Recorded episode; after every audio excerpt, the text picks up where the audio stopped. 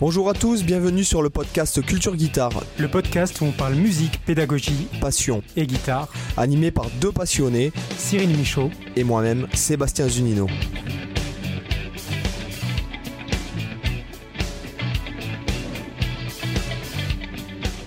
Hola chicos, bienvenidos a todos. ¿Qué tal Cyril? Ah, salut les gens, salut Seb. La grande forme, la grande forme. Et toi, ça va? Bah écoute, moi j'ai la pleine forme euh, en ce jeu, euh, ce Oh. mercredi 30 novembre. Voilà, tu vois, là je me tape un- sur le torse, tu vois, pour euh, stimuler ma testostérone. Bah, je me suis planté, j'ai pris au lieu de prendre euh, ma carnitine, j'ai pris de la créatine, ce qui fait que je suis un peu en mode Jean-Claude Van Damme là tout de suite, tu vois. Tu nous fais un grand écart. Euh, ouais, là euh, j'ai un grand écart facial sur le bureau là, tu vois. Voilà. Et puis après je vais aller chercher deux chaises. Et aujourd'hui nous avons l'honneur de recevoir euh, Romain Morlot, mesdames et messieurs. Salut les on copains. applaudit, on applaudit. Là je suis en train de votre une pancarte. comme ça se fait d'habitude. Applaudissez quoi, comme à la télé quoi. Voilà, Ah ouais, Alors moi Je pense- j'attaque avec Je pense que c'est un peu un de des quoi piliers du podcast. Hein. c'est Je sais ça. pas si je suis le pilier de grand chose, mais euh, moi j'attaque quand même le podcast avec une vision de Sébastien en grand écart facial entre 2 4 par 12 avec la gratte en train de sweeper quoi. Tu vois, Ouais, on est un peu sur quelque chose comme ça. Bah, écoute, Et un fond ça, vert qui, diffuse des flammes, tu sais. Voilà. Et là, j'ai les lunettes de soleil alors qu'il fait noir. années 80. Je- D'une main, je sweep, de l'autre, j'attrape ma première paire de lunettes de soleil. Et en dessous, j'ai une autre paire de lunettes de soleil. Oh la classe. Tu vois, c'est ça. La classe. Mais je vais me le payer, ça, un jour, c'est sûr. C'est sûr que je vais me le payer. Moi je veux être là le jour du tournage. Ah, mais tu seras là, si tu veux. Tu, seras Making même, euh, of. tu pourras même être ré- réalisateur exécutif si tu, si tu le désires. Donc, euh, euh, trêve de plaisanterie, là, parlons, parlons vite, parlons bien. Donc, je, euh, je vous dis à l'audience, nous, vous, vous pouvez nous retrouver, me retrouver sur school.sebastienzunino.com. Et là, cette semaine, donc la semaine euh, du lundi, nous sommes le lundi euh, au niveau du, du post du podcast. Nous sommes la semaine. euh, attendez, je vais vous dire parce que euh, voilà, j'ai pas le. Donc, le 5 décembre, c'est mon anniversaire. J'ai 42 ans en 2022, pour ceux qui écouteraient dans les autres années. Donc euh, cette semaine-là, en fait, il y a euh, 50% de réduction sur tous les produits du, du site avec le code promo euh, podcast Noël 50. Voilà, podcast Noël 50 tout en majuscule. C'est mon anniversaire, donc c'est moi qui vous fais un cadeau. Jusqu'au voilà, jusqu'au en fait au 12 à minuit, c'est-à-dire à 00 heure. Voilà. Voilà, mais Moi, moi, moi, si je peux me permettre, hein, euh, moi j'ai accès à la school de chez Sébastien Zunino. Euh, j'ai euh, attaqué, j'ai attaqué quand? J'ai attaqué, ça devait être avant les vacances, donc ça doit faire 4, ou 4 mois, 5 mois, 6 mois peut-être. Euh, j'ai progressé de ouf.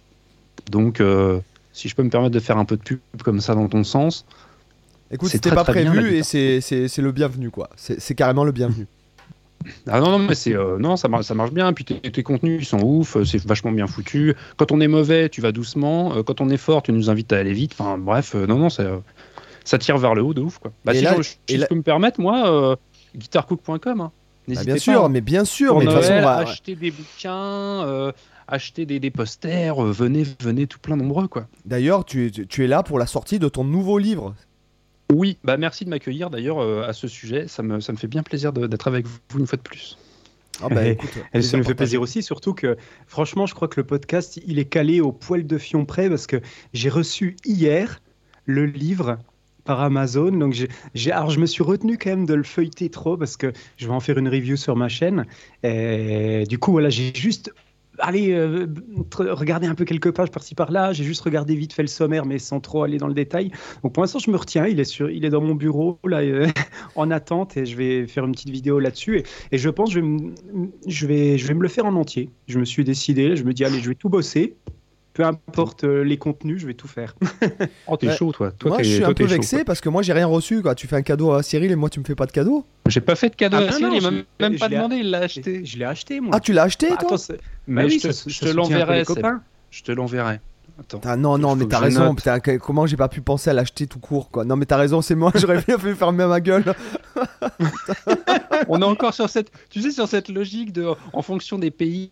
Alors, euh, c'est quoi C'est en Turquie ou je sais pas où. Tu sais, il y a les, les habitudes de genre, t'ouvres un magasin, les gens ils viennent tous pour t'aider et pour t'acheter des trucs, quoi. Alors Ouais. que la mentalité française, c'est t'ouvres un magasin, il y a tous tes potes qui viennent pour voir s'ils peuvent pas avoir des gratuités ou des réductions. Non, mais putain, je déconne, bien ça, sûr, putain. Non, mais j'habite en Espagne, moi, tu sais, j'ai pas accès aux mêmes, euh, tu vois, aux mêmes Voilà, c'est ça en fait. Je le ferai envoyer Mais je ma t'enverrai mère. ça, il Voilà. n'y a, pas de souci. Bah, du coup, cas, ouais, on, on peut. Je tiens quand même à dire un truc sur le, le euh, juste euh, en ayant eu les mains un peu le, dans les mains le bouquin. Euh, déjà, je m'attendais pas à un format aussi grand et c'est super agréable parce que tu vois, forcément, j'avais en comparaison mon, livre du coup. Là, d'avoir un format grand comme ça, déjà, c'est hyper confortable, je trouve, pour la lec- lecture, notamment pour les, les tablatures, etc. Donc, le peu que j'ai feuilleté, c'est vraiment déjà un bouquin qui est super agréable, qui donne envie d'être lu en fait et d'être parcouru. Donc euh, voilà, je vais pas dire plus parce que du coup, je me suis réservé. euh, voilà, j'ai fait exprès de pas regarder en détail le contenu. Donc en tout cas, déjà le premier premier feeling, première impression est plutôt bonne. Bah, c'est gentil tout plein, c'est gentil tout plein. Euh, ouais, bah toujours un truc à bosser à la guitare. C'est le dernier bouquin que j'ai sorti chez Morlo Édition, après les 75 méthodes de Cyril Michaud, euh, dont on reparlera tout à l'heure, parce que j'ai prévu d'en reparler aussi. Euh, en fait, ça répond à... En fait, tous les bouquins que j'édite, si c'est pas des gens euh, bien plus doués que moi qui me les proposent, euh, tous les bouquins que j'ai fait jusqu'ici, c'est des bouquins qui répondaient à des problématiques que j'avais moi, en fait. Et donc l'idée, euh, là, avec toujours un truc à bosser à la guitare, c'est qu'il y a euh, un an et quelques, quand on a commencé à bosser sur le, sur le, sur le bouquin, euh, je savais pas trop où j'allais et j'avais pas vraiment d'objectif et tout et tout quoi. Donc là maintenant, je suis un peu plus dans une logique de travailler intelligemment, tu sais, avoir une pratique qui soit réfléchie, qui soit, qui suive des objectifs bien particuliers. Et bah, à ce moment-là, j'étais pas- du tout dans ce délire-là. Et du coup, je savais pas où j'allais en fait, et je savais jamais quoi bosser à la gratte. Donc le bouquin est né de ça est Ouais. né de euh, ce, ce manque d'objectif. Et du coup, je me suis dit, bah, pour retrouver un objectif, il faut, pour savoir ce que tu veux faire, pour savoir ce que t'aimes, il faut goûter à plein de trucs. Et pour goûter à plein de trucs, bah, faut avoir, tu sais, un, euh, comme on appelle ça, un, un buffet, tu vois, de, de- de trucs à goûter, des trucs à essayer pour trouver ce qui te plaît, ce qui te plaît pas, ce, ce qui t'excite, ce qui te laisse froid et euh, ce qui te donne envie d'eux, quoi. Et du coup, bah, le bouquin, au début, j'ai voulu le faire tout seul. Donc, euh, j'avais commencé à bosser sur plein d'exercices dans plein de thèmes différents, donc ça part dans, dans tous les sens, on va le voir. Euh, et puis je me suis dit que euh, c'était pas suffisant que je, que je puisse proposer les choses moi-même, donc je me suis entouré de gens, euh, encore une fois, de, de gens solides et de, de- de- de piliers sur lesquels je peux m'appuyer généreusement. Euh, donc j'ai écrit ça avec Alex Cordo et euh, Swan Vaud. Donc euh, Alex Cordo, euh, vous l'avez peut-être vu euh, chez Guitar Part beaucoup. Euh, il a fait pas mal de, de piches chez eux. Nous Donc c'est un pédagogue dans le. ouf. On l'a reçu aussi dans le Ah podcast. bah voilà, ouais. bah les, les auditeurs connaissent. Et puis, euh, et puis Swan, Swan qui est un guitariste plein de talent. Alors, il, à force de dire qu'il est tout jeune, euh, le, le temps passe, donc il est plus aussi jeune que, quand je l'ai rencontré. Mais euh, euh, un, un mec plein de talent, euh, ultra pro. et à chaque fois, maintenant que j'ai une question ou un doute ou un machin, je me tourne un peu vers ou l'un ou l'autre. pour dire bah tu peux peux pas me réexpliquer comment ça se passe la modulation je sais pas quoi dans tel morceau est-ce que c'est bien la gamme truc comment ça se fait que tel morceau ça sonne comme ci comme ça alors j'ai toujours des vocaux qui durent des plombes ouais bah là il module comme ci comme ça et tout et tout quoi donc moi ça me voilà ça me ça me- ça m'envoie des couleurs et ça m'envoie plein d'inspiration donc c'est assez euh, c'est assez cool et euh, ouais le bah, le bouquin voilà euh, bah, Cyril tu auras le temps de, de jeter un coup d'œil l'idée c'est ça l'idée c'est bah, on n'a pas d'objectif du coup on va goûter à plein de trucs et, euh, et du coup, on a créé chacun. alors, moi, j'en ai créé une douzaine de- de- d'exercices. et les, les deux gars en ont créé 20 chacun. Alors, c'est pas des, c'est pas des exercices, c'est des concepts. Mm. L'idée, on s'est dit, on va faire, euh, tu sais, pour vendre du, papier ou pour vendre de la vidéo YouTube et tout. Les gens, ils aiment bien, des concepts avec des chiffres, des trucs ronds, des, tu vois, 75 méthodes de Cyril Michaud, par exemple. Par exemple. Euh, y tu vois, il y, a- il y a un truc un peu impact comme ça. Et donc, toujours un truc qui a bossé à la guitare. Je me suis dit, il faut, faut que ça tienne sur quelque chose. Et donc, on- je me suis dit, on va faire un an. On va faire 52 semaines. Et euh, chaque semaine, si des fois tu as envie de faire ça chaque semaine, mais euh, le- donc 52 concepts. Et chaque concept, pour qu'il soit accessible à, tout le monde, euh, chaque concept, il est euh, décliné en trois niveaux de difficulté. Donc, euh, sur un concept, je sais pas, là j'ouvre, j'ai le, sommaire sous les yeux. Par exemple, on a un truc genre avoir un beau vibrato. Je crois que c'est Alex qui a fait ça. Avoir un beau vibrato, bah, tu as des exercices plutôt débutants, enfin débutants plutôt accessibles, parce que débutant, intermédiaire et professionnel, ça veut, ça veut toujours rien dire. Mais euh, voilà, donc plus, plutôt accessible. Une version intermédiaire, euh, euh, tu, voilà, t'es es musclé mais pas trop, et une version un peu hardcore. Et pour que chacun puisse, puisse trouver bah, chaussure à son pied, quoi, et que chacun puisse s'amuser avec, avec, avec ça, quoi. Euh, Ouais, c'est vrai que ce qui est intéressant, je trouve l'intelligence qu'il y a dans ce bouquin, c'est déjà que vous ayez fait un 3 euh, en, en- à 3 en fait, parce que tu vois, je réfléchissais justement quand j'ai reçu le bouquin, déjà, déjà j'étais un peu jaloux parce que je me suis dit, ah j'aurais adoré avoir eu cette idée, parce que je trouve le concept génial, j'adore le, j'adore le concept, et du coup quand je, quand je regardais le sommaire, je me suis dit, c'est beaucoup mieux d'avoir un livre de cette nature à 3 que s'il y avait eu le même livre qui avait été fait que par toi ou que par Swan ou que par Alex, Mhm. parce qu'en fait, forcément, chacun a sa propre approche. Et d'ailleurs, on le voit tout de suite dans le sommaire quand j'ai feuilleté. Alors, j'ai pas feuilleté le sommaire par euh, auteur. Euh, Mhm. D'ailleurs, c'est bien de l'avoir mis aussi, ça. J'ai juste feuilleté le sommaire principal. Et euh, c'est vrai que dès qu'on voit les titres, des fois, je me dis Ah, ça c'est Swan, ça c'est Alex, ça c'est Romain. Direct, euh, quand quoi, tu, tu, tu repères tout de suite les spécificités de chacun. Et l'avantage, c'est ça c'est qu'en fait, si tu avais eu un livre que de une des trois personnes, finalement, ça aurait été très bien aussi, mais ça aurait été euh, peut-être encore mo- moins diversifié que ça l'est ici, parce que forcément, on a, on a chacun, tous, notre propre vision de la pédagogie, notre propre vision de ce qui est important, des concepts à travailler. euh, et du coup, le fait d'avoir trois visions de la musique différentes, ça permet de faire un, livre qui est super enrichi, parce que c'est comme avoir trois profs simultanément au lieu d'en avoir qu'un seul, quoi. Donc c'est toujours plus enrichissant. Donc ça, je trouve c'est une bonne intelligence que vous avez eue de, faire ça, et c'est pas forcément quelque chose qu'on rencontre très souvent. Dans les bouquins pédagogiques, c'est souvent voilà, il y a un auteur, point barre. Euh, donc c'est une bonne initiative d'avoir fait ça. Bah, en fait, l'approche avec plusieurs auteurs, euh, moi j'avais fait, euh, tu sais, avec le Guitar Cookbook, j'avais fait mon bouquin avec un peu ma, vision de mon truc à moi, quoi. Et je me dis, un auteur sur ce genre de bouquin avec des exercices, ça, aurait, ça tenu. euh, ça, ça aurait été crédible si des fois ça avait été, tu vois, euh, euh, joué dans le style de, tu vois, j'en sais rien moi. Oui. Euh, euh, Patrick Ronda vous explique l'aller-retour, euh, tu vois. Ou, du, coup, ça, ça, ça, ça amène quelqu'un à suivre un artiste et tout. Là, l'idée, Ouais. c'est vraiment de dire, on part dans tous les sens, on sait pas qui t'es. euh, tu sais, en ce moment, tu sais pas trop quoi. Viens, tiens, il y a plein, il y a plein de trucs à voir. Il y a- il y a- et voilà. Et si on, on s'était arrêté à ce que je, je connais moi et ce qui m'intéresse moi, je pense que le bouquin aurait été vachement plus fade en fait. Donc c'est un peu le, c'est un peu l'idée quoi. Euh, maintenant, euh, je trouve que l'idée de base, bon c'est moi qui l'ai eu, je, je trouve qu'elle est bonne en, toute- en toute modestie. l'idée d'arriver en disant, parce que tu sais des recueils de leaks ou des recueils d'exercices, bon, ça existe, il y en a plein. euh, Ouais. J'ai voilà, j'ai un copain qui dit ouais en règle générale les mecs ils font ça pour, pour noircir du papier, pour vendre du papier quoi. Et là je me suis dit l'idée ça va être d'em- de- d'emmener les gens sur des concepts. Donc en fait sur, cha- sur chaque exercice tu, tu verras il y a, enfin sur chaque concept, il y a quatre pages. Il y a une page de texte qui dit voilà, le concept de cet exercice-là, c'est, j'en sais rien, les 2, 5, 1. 1, 2, 5, 1, ça fonctionne comme ci, comme ça, nanani, nanana, nanana.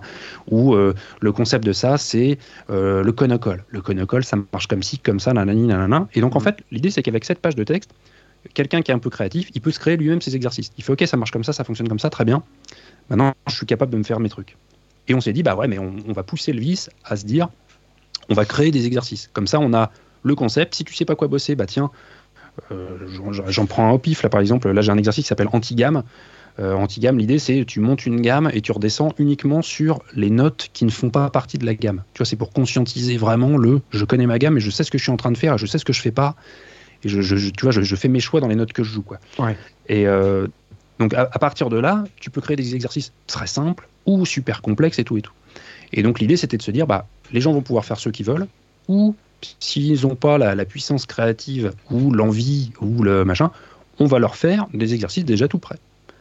Comme ça, Oui, parce, que- parce que c'est vrai que ce concept d'anti-gamme, par exemple, euh, alors j'ai pas vu ce passage du livre, mais j'imagine que vous le présentez sur un exemple de gamme, mais après on peut appliquer ce concept du coup à n'importe quelle gamme du monde, quoi. C'est ça, le- Bah, c'est ça c'est l'idée ça. derrière, quoi. C'est ça. Après, ça, tu vois, c'est en- encore une fois, le, le- je pense que les, euh, euh, ça c'est un truc aussi que j'ai que j'ai beaucoup euh, conscientisé, tu vois, en suivant la- la- la- le- comment s'appelle les cours de, de Seb sur sa sur son école en ligne, quoi. L'idée, c'est euh, sur un exercice, à partir du moment où tu as un exercice et que tu comprends quel est le concept, quel est l'objectif de l'exercice, quel est le où on va avec l'exercice et qu'est-ce qui te fait travailler. Une fois que tu sais ça, c'est adaptable dans toutes les tonalités, tous les modes, Exactement. tous les gammes, tous les rythmes tous les débits, tous les, toutes les techniques euh, digitales, tout, tu vois, c'est. Ah, euh, c'est même, c'est bon de toute façon d'un point de vue euh, d'apprentissage. si quand tu fais un exercice, tu comprends pas ce que ça te fait travailler, t'as que 20 tu récoltes que 20% euh, de ce que tu pourrais encore. récolter. Euh, de- tu vois. Ouais, ouais. et, en- même et non, encore, parce moi, que je tu- que je- Oui, tu peux travailler la technique, tu peux travailler les notes, enfin euh, malgré tout quoi, Moi- tu vois. Moi, je pense que le. Non, mais c'est- pas perdu. Mais moi, je, je pense que. euh, euh, moi, autodidacte, tu vois, je suis vachement naïf sur ce genre de truc. Mais après 25 ans de me démerder tout seul, euh, je me rends compte des erreurs que moi j'ai pu faire. Euh, et le, je, je pense qu'il y a énormément de gens. J'ai pas les chiffres, mais je, je suis convaincu qu'il y a énormément de gens qui se perdent dans ce genre de choses et où les gens, du coup, travaillent la technique. C'est-à-dire qu'ils travaillent. euh, Ouais. euh, des débits, qui travaillent l'aller-retour, ou qui travaillent le legato, ou qui travaillent pas. Euh, Alors c'est c'est bien de le faire, mais euh, le- la la problématique, elle est de la. On en revient toujours à la musique, tu vois. Ouais. Et euh, la- la- le- prendre conscience de qu'est-ce que je suis en train de travailler quand je fais un exercice, ça permet, je, je pense, de développer n'importe quelle idée musicale au travers de la technique, qui du coup est vachement plus intéressant selon moi. Quoi. C'est clair. Et en plus, quand tu prends, tu vois, l'exemple de l'aller-retour que tu cites, euh, on pourrait appliquer ça à absolument n'importe quoi. C'est que finalement, même quand tu te dis, OK, je bosse de l'aller-retour, se dire sur quoi tu es en train de bosser. Est-ce que tu es en train de, est-ce que tu es en train de bosser l'aller-retour pour, par exemple, optimiser le mouvement de ton médiator? Est-ce que tu es en train de bosser les changements de cordes Est-ce que tu es en train de bosser les démanchés euh, de main gauche? Est-ce que tu es en train de bosser des séquences répétitives? Est-ce que tu es en train de, bosser des grosses montées de gamme, des grosses séquences longues euh, qui nécessitent de l'endurance? Est-ce que tu travailles la vitesse? Est-ce que tu travailles euh, l'orientation du médiator? Est-ce que tu travailles le son? Enfin, toi, y a, est-ce que tu travailles l'équilibre dynamique entre ton retour, ton aller? Enfin, finalement, là, toi, je prends l'exemple juste de l'aller-retour. En fait, juste dire je bosse l'aller-retour, finalement, tu n'as rien dit quand tu dis ça, parce que tu sais même pas quel aspect de l'aller-retour tu bosses. Donc, c'est vrai que je, suis- je suis d'accord avec vous deux là-dessus. Il y a, il y a vraiment cet aspect-là de, de savoir consciemment sur quoi tu bosses. Pour... Parce qu'en fait, si tu sais pas sur quoi tu bosses, comment tu veux savoir si tu as progressé? C'est impossible parce que tu sais pas ce que tu mesures. Euh, tu bosses, c'est comme ça qu'en fait les gens souvent ils ont le sentiment de pas progresser, de pas savoir où ils en sont, parce qu'en fait vu qu'ils savent pas sur quoi ils doivent se concentrer et qu'est-ce qu'ils doivent évaluer, c'est- forcément si tu t'as pas de grille d'évaluation, tu peux pas savoir si tu as progressé ou pas. Alors là, je te remercie, Cyril, parce que du coup, ça m'emmène complètement vers là où je voulais aller. T'as vu ce Euh, podcast, c'est quand même bien fait. hein. C'est incroyable. On dirait que c'est écrit à l'avance. Après, hein. je- juste une petite dirait, parenthèse avant de te laisser continuer. Vas-y. Euh, Moi, moi ce qui, si je puis me permettre, parce que il est vrai qu'en ce moment, avec Cyril, on cherche beaucoup de personnes à inviter, etc. Et c'est vrai qu'on va avoir pas mal d'invités là dans les semaines à venir. Mais je regarde beaucoup de contenu du coup francophone que je regardais pas du tout avant. Il faut dire un truc, il y a eu un sacré appel d'air sur les, les profs de guitare YouTube et il y a euh, 80% c'est de la merde. Alors là, voilà, là je me, là je me mouille, tu vois, je mouille le slip, je, voire même, je chemise mets, fais, comme tu fais d'habitude. voilà, moi je mouille, euh, je mets même, euh, comment ça s'appelle, mes trucs sur la table, mais ce que je veux dire, c'est qu'il y a vraiment beaucoup de profs de merde qui, par exemple, montrent des exercices ou parlent de choses que eux-mêmes n'ont pas compris et n'ont même pas appliquées.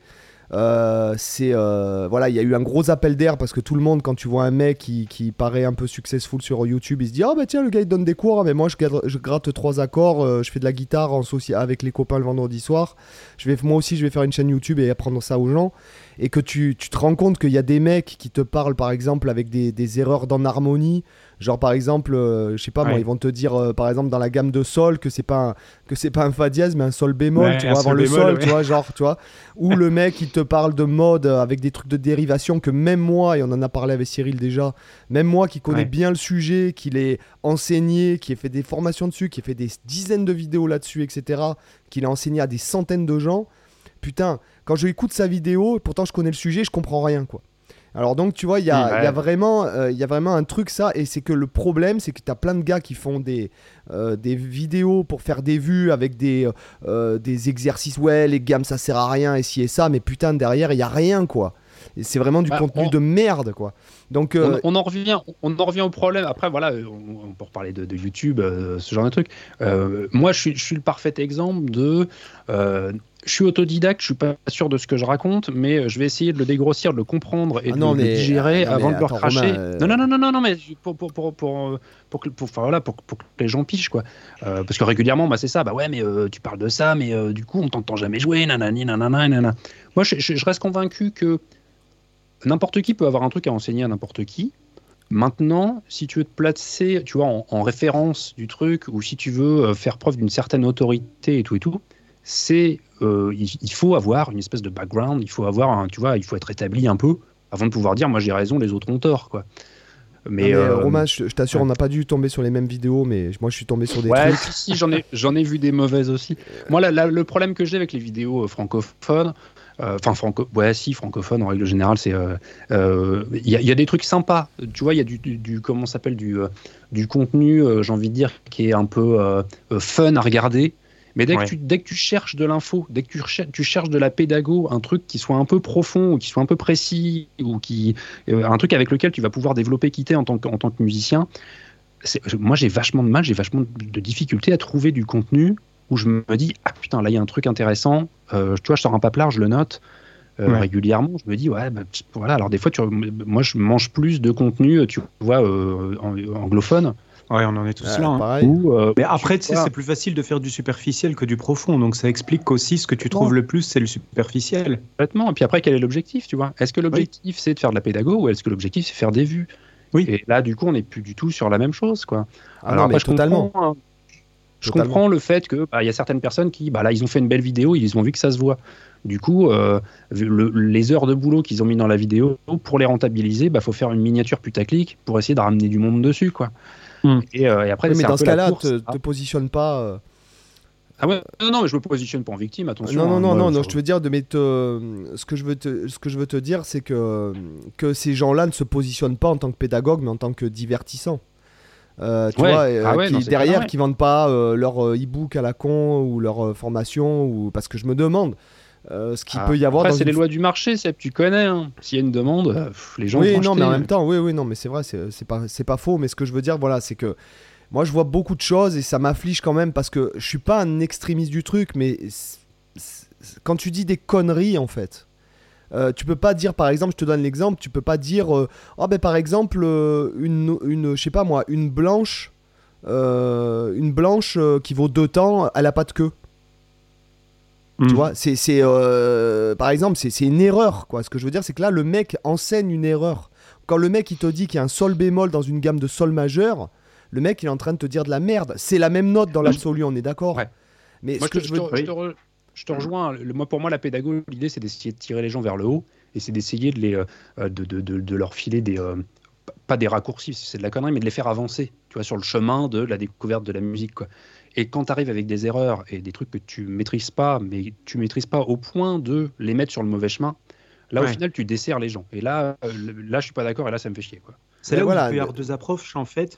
Euh, as, l'approche effectivement de la personne qui, bah, qui connaît son truc, qui est expert, donc euh, elle sait qu'elle va dire des choses justes, en tout cas, euh, en tout cas qui va proposer une vision de la musique qui est valide. Après que d'autres aient une autre vision, ça c'est autre chose. Mais Attends, j'ai pas parlé tu- des gens avec quand- qui j'étais pas d'accord. Euh, là, je parle vraiment Ouais, des gens qui disent de la merde.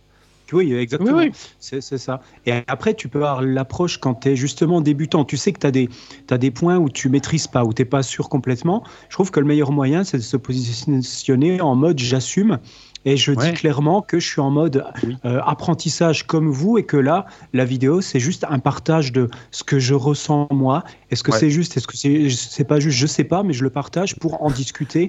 Il y a par exemple le mec de Apprendre la photo, je crois, qui avait fonctionné comme ça. Ouais, Il avait lancé son blog, voilà, Laurent Breillat, il connaissait rien en photographie, autant que ma grand-mère. Et du coup, il s'est lancé là-dessus. Aujourd'hui, c'est un des plus gros blogs de photos. Mais au début, il s'est lancé dans ce mode-là en disant, voilà, alors je suis une queue en vidéo, en, en photo, j'y connais rien, je vais apprendre avec vous. Et en fait, Ouais. euh, là, c'est authentique. Là, là, tu peux rien lui reprocher parce qu'il assume complètement le fait qu'il risque de dire des conneries euh, et que son but, c'est d'apprendre et d'apprendre avec les gens. Et moi, Moi, je je- trouve, par ouais. exemple, cette démarche autant intéressante que l'expert. Parce que justement, tu as des gens qui peuvent se retrouver euh, quand ils voient quelqu'un qui est en train de galérer comme eux. C'est ça aussi qui, des C'est fois, comme ça que je me positionne, moi. Ça m'est déjà arrivé. Voilà. Ouais, moi, quoi ça m'est- déjà arrivé, tu vois, des fois, de voir des trucs où, où c'est c'est des sujets où je galère.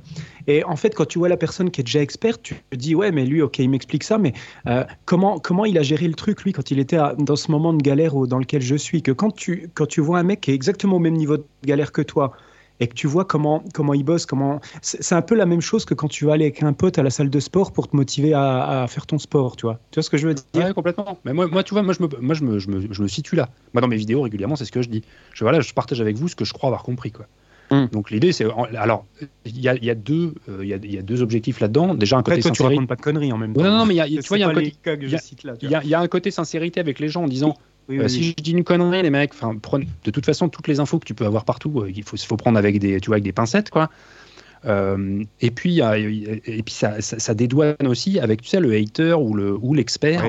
Alors, expert qui, moi dans mon monde, l'expert n'existe pas. quoi. C'est-à-dire que tu es expert qui valide le fait que tu es expert. Quoi. Tu vois, dans le, monde de, dans le monde de la musique, à part avoir un, tu vois, un pédigré incroyable, il n'y a, a, pas d'expert. On est tous des, c'est les gens qui les gens qui te désignent comme ça. C'est pas toi-même qui te dis expert, c'est ce que les gens, que tu renvoies aux gens. Complètement, c'est une image en fait. Et le, moi, je suis plus, plus j'avance dans mon, dans mon chemin musical et dans mon apprentissage, plus je me rends compte que bah, c'est comme tout, tu vois, plus tu creuses, plus tu te rends compte que c'est profond, quoi. tu vois, là où tu te dis, ouais, c'est bon, euh, j'en sais rien, moi, le, le, la guitare, ça va, ça fait 25 ans que j'en fais, je suis capable de faire une pinta euh, qui déchire avec des bends de, ouf, tu vois, c'est bon, je, je, suis bon. Et puis là, bah, tu tombes sur, euh, tu suis une, une, une, formation, alors j'avais fait, bah, tu vois, Seb, je te fais de la pub, mais c'est les formations que j'ai suivies, donc tant pis, on va, on va m'accuser de te cirer les pompes, mais tant pis. c'est ce qu'on veut chez Culture Guitare, C'est la formation, c'est la formation jazz débutant. Euh, alors déjà j'ai compris des trucs, je me suis dit putain mais ah mais c'est pour ça les chromatismes, ça marche comme ça, c'est pas du n'importe quoi en fait, ça, ça, vient de là. T'as osé me dire un jour qu'à la Source il jouait n'importe quoi, donc je te bon, non, non, je, t'ai épargné. Je me pose hein. toujours la question. Je me pose toujours la question la Source. J'attends ta vidéo d'ailleurs, je sais pas si elle est sortie ou pas où tu fais une analyse d'un morceau. Non non pas encore, je suis encore en train de travailler le morceau. Pour je, te dire. Je, voilà, j'attends avec impatience. Alan Source, il est pour moi dans la zone de Allsworth. C'est-à-dire que il est tellement loin de là où je suis que je peux quand même le, euh, tu vois, me dire est-ce qu'il est pas en train de faire nimp et tout le monde autour en train de suranalyser le truc en disant ouais en fait c'est un génie t'as vu euh. tu vois il y a un côté tu vas, voir rien que tu vas voir la grille d'accord la grille d'accord déjà tu vas serrer déjà. Tu vois il y a, y a, un côté euh, tu vois peinture abstraite. Genre mais est-ce que c'est complètement n'importe quoi ou est-ce que c'est incroyable et c'est génial? Ah non, c'est incroyable. non je te le dire ça fait ça fait 20 ans que je l'étudie 20 ans que je l'étudie non mais j'ai aucun doute j'ai aucun doute sur le fait que Allsworth est un monstre. Euh, voilà, on, pourra, on, va citer aussi comment il s'appelle Ingve Malmsteen rapidement, histoire que, la boucle est bouclée comme ça sur les. voilà, c'est ça. il connaît bien les codes du podcast. Hein. Bon, si on revenait à son livre, attends, parce que là, la parenthèse, du coup, ça a fait, ça fait 10 chapitres. intéressant. Tout ça, c'est vachement intéressant. Et euh, alors, qu'est-ce qu'on disait? Oui, alors on va revenir sur le, sur le bouquin. Euh, du coup, Cyril, tu nous amenais sur un truc intéressant sur. C'était quoi? Qu'est-ce qu'on travaille et euh, toutes les façons dont on peut travailler tout et tout. du coup, j'ai rajouté le, euh, enfin, j'avais pas encore, mais là, je l'ai rajouté, euh, le qu'est-ce que je travaille, pourquoi je le travaille, tu vois? Et cette notion d'objectif, elle est, elle est centrale sur le bouquin parce que justement, le bouquin dit, bah, t'as pas d'objectif. Maintenant, il faut nifler pour essayer de, trouver des trucs qui te plaisent. Et bah, vu qu'on est sur plutôt dans le, dans le travailler intelligemment, sur l'échange qu'on a, moi j'aimerais partager un peu avec les auditeurs. En ce moment, alors, il y, a, quelques semaines, quelques mois, là, euh, je me suis posé et j'ai mis en application les conseils des 75 méthodes de Cyril, que vous pouvez retrouver chez euh, guitarlook.com, dans l'édition, tout ça. Et en fait, cette notion d'objectif, ce qui me manquait, bon, ça m'a amené à écrire un bouquin, c'est merveilleux, mais c'est en fait, c'est énorme. C'est euh, un pilier incroyable du développement dans, le, dans, la, dans, la, dans la musique et tout et tout. Donc, vu que vous êtes des experts de la pédago et puis euh, et tout, je voulais votre avis sur euh, la méthodo. Alors, moi, j'ai suivi les méthodos que tu proposes dans ton bouquin, euh, Cyril, et les méthodos que propose Benny Greb. Benny Greb, vous connaissez Benny Greb, c'est un batteur. Je connais pas, mon perso. bref, Benny Greb, c'est un batteur. Alors, grand pédagogue, je serais pas foutu de te dire avec qui il a joué. Il a fait plein de trucs de jazz, de fusion et tout. Dans le milieu des batteurs, c'est un peu le, je dirais un peu le Guthrie Govan de la batterie, tu vois. Ok. Et euh, grosso modo, il est capable de tout. Et il a créé plein de vidéos pédago, tu sais, en mode conocole, le rythme de la vie, nanani, nanana. Et il a écrit un bouquin il n'y a pas très longtemps. C'est euh, euh, Effective Practicing for the Musician, je crois, un truc comme ça. grosso modo, la, pratique efficace. Et dedans, il a donné une, une, méthode pour se trouver ses objectifs. En mode, bah, tu sais pas quoi travailler, ouais, mais tu veux aller où? Tu veux devenir qui? Sur ta guitare, tu as envie de devenir qui? Tu as envie de faire quoi, quoi? Et son, sa méthode, je l'ai trouvée vraiment géniale. Donc, je voudrais que vous me disiez ce que vous en pensez. Alors, l'idée, c'est euh, tu choisis plusieurs. euh, alors on va, je vais illustrer avec ce que j'ai fait moi. Du coup, je me suis ouvert un petit, un petit carnet dans lequel je note euh, la- quand est-ce que je travaille, qu'est-ce que je travaille, euh, est-ce que j'ai réussi ce que je faisais, est-ce que j'ai pas réussi ce que je faisais. Tu vois, avoir un carnet à jour, au final, c'est un truc. euh, pareil, c'est un truc que tu dis dans les 75 méthodes, mais que j'avais encore jamais mis en place, moi. Tu vois, j'étais un petit peu à la route, c'est en mode, bah, j'ai pas besoin de ça, quoi. Hmm. Hmm. Donc l'idée, c'est, tu prends des thèmes, des objectifs que tu veux développer. Alors moi, par exemple, je voulais développer la musicalité, mon son, mon rythme, euh, avoir plus d'outils sur le manche pour créer de la musique. Mm. Je voulais développer mon improvisation et euh, j'ai comme objectif de pouvoir composer. Donc du coup, je me retrouve avec six thèmes, donc musicalité, son, rythme, outils sur le manche, improvisation, compo. Et donc à partir de là, le mec il te dit bon bah dans chacun de ces thèmes-là, vous allez essayer de trouver des trucs un peu plus précis et des trucs tangibles. Donc la musicalité, c'est qu'est-ce que je joue, tu vois, en termes de phrases, Ouais. le phrasé, euh, les cadences. Moi, tu vois, c'est ça, c'est qu'est-ce que je suis en train de dire, tu vois. Est-ce que ce sont Mm. des riffs, des phrases, des progressions? Donc l'idée, c'est que je veux pouvoir me développer des connaissances qui vont m'amener à pouvoir créer des progressions d'accords, par exemple, qui soient créatives, qui soient intéressantes, et qu'après, je vais pouvoir décliner en ce que je veux, en, en tapping, en arpège, en bah, peu importe. Quoi. Oui. Dans le terme du son, par exemple, je pense au tu vois, le toucher, euh, les effets de jeu, euh, le matériel aussi, tu vois, le- ce genre de choses. Euh, le rythme, alors le rythme, par exemple, je veux lire le rythme, parce que je le, le- le- le- voilà, taper dans les mains, c'est intéressant, mais je veux être capable de lire. Donc, merci Seb, parce qu'une de tes formations m'a permis d'apprendre la lecture du solfège en termes de, de rythme, Euh, le placement rythmique, le groove, etc., etc.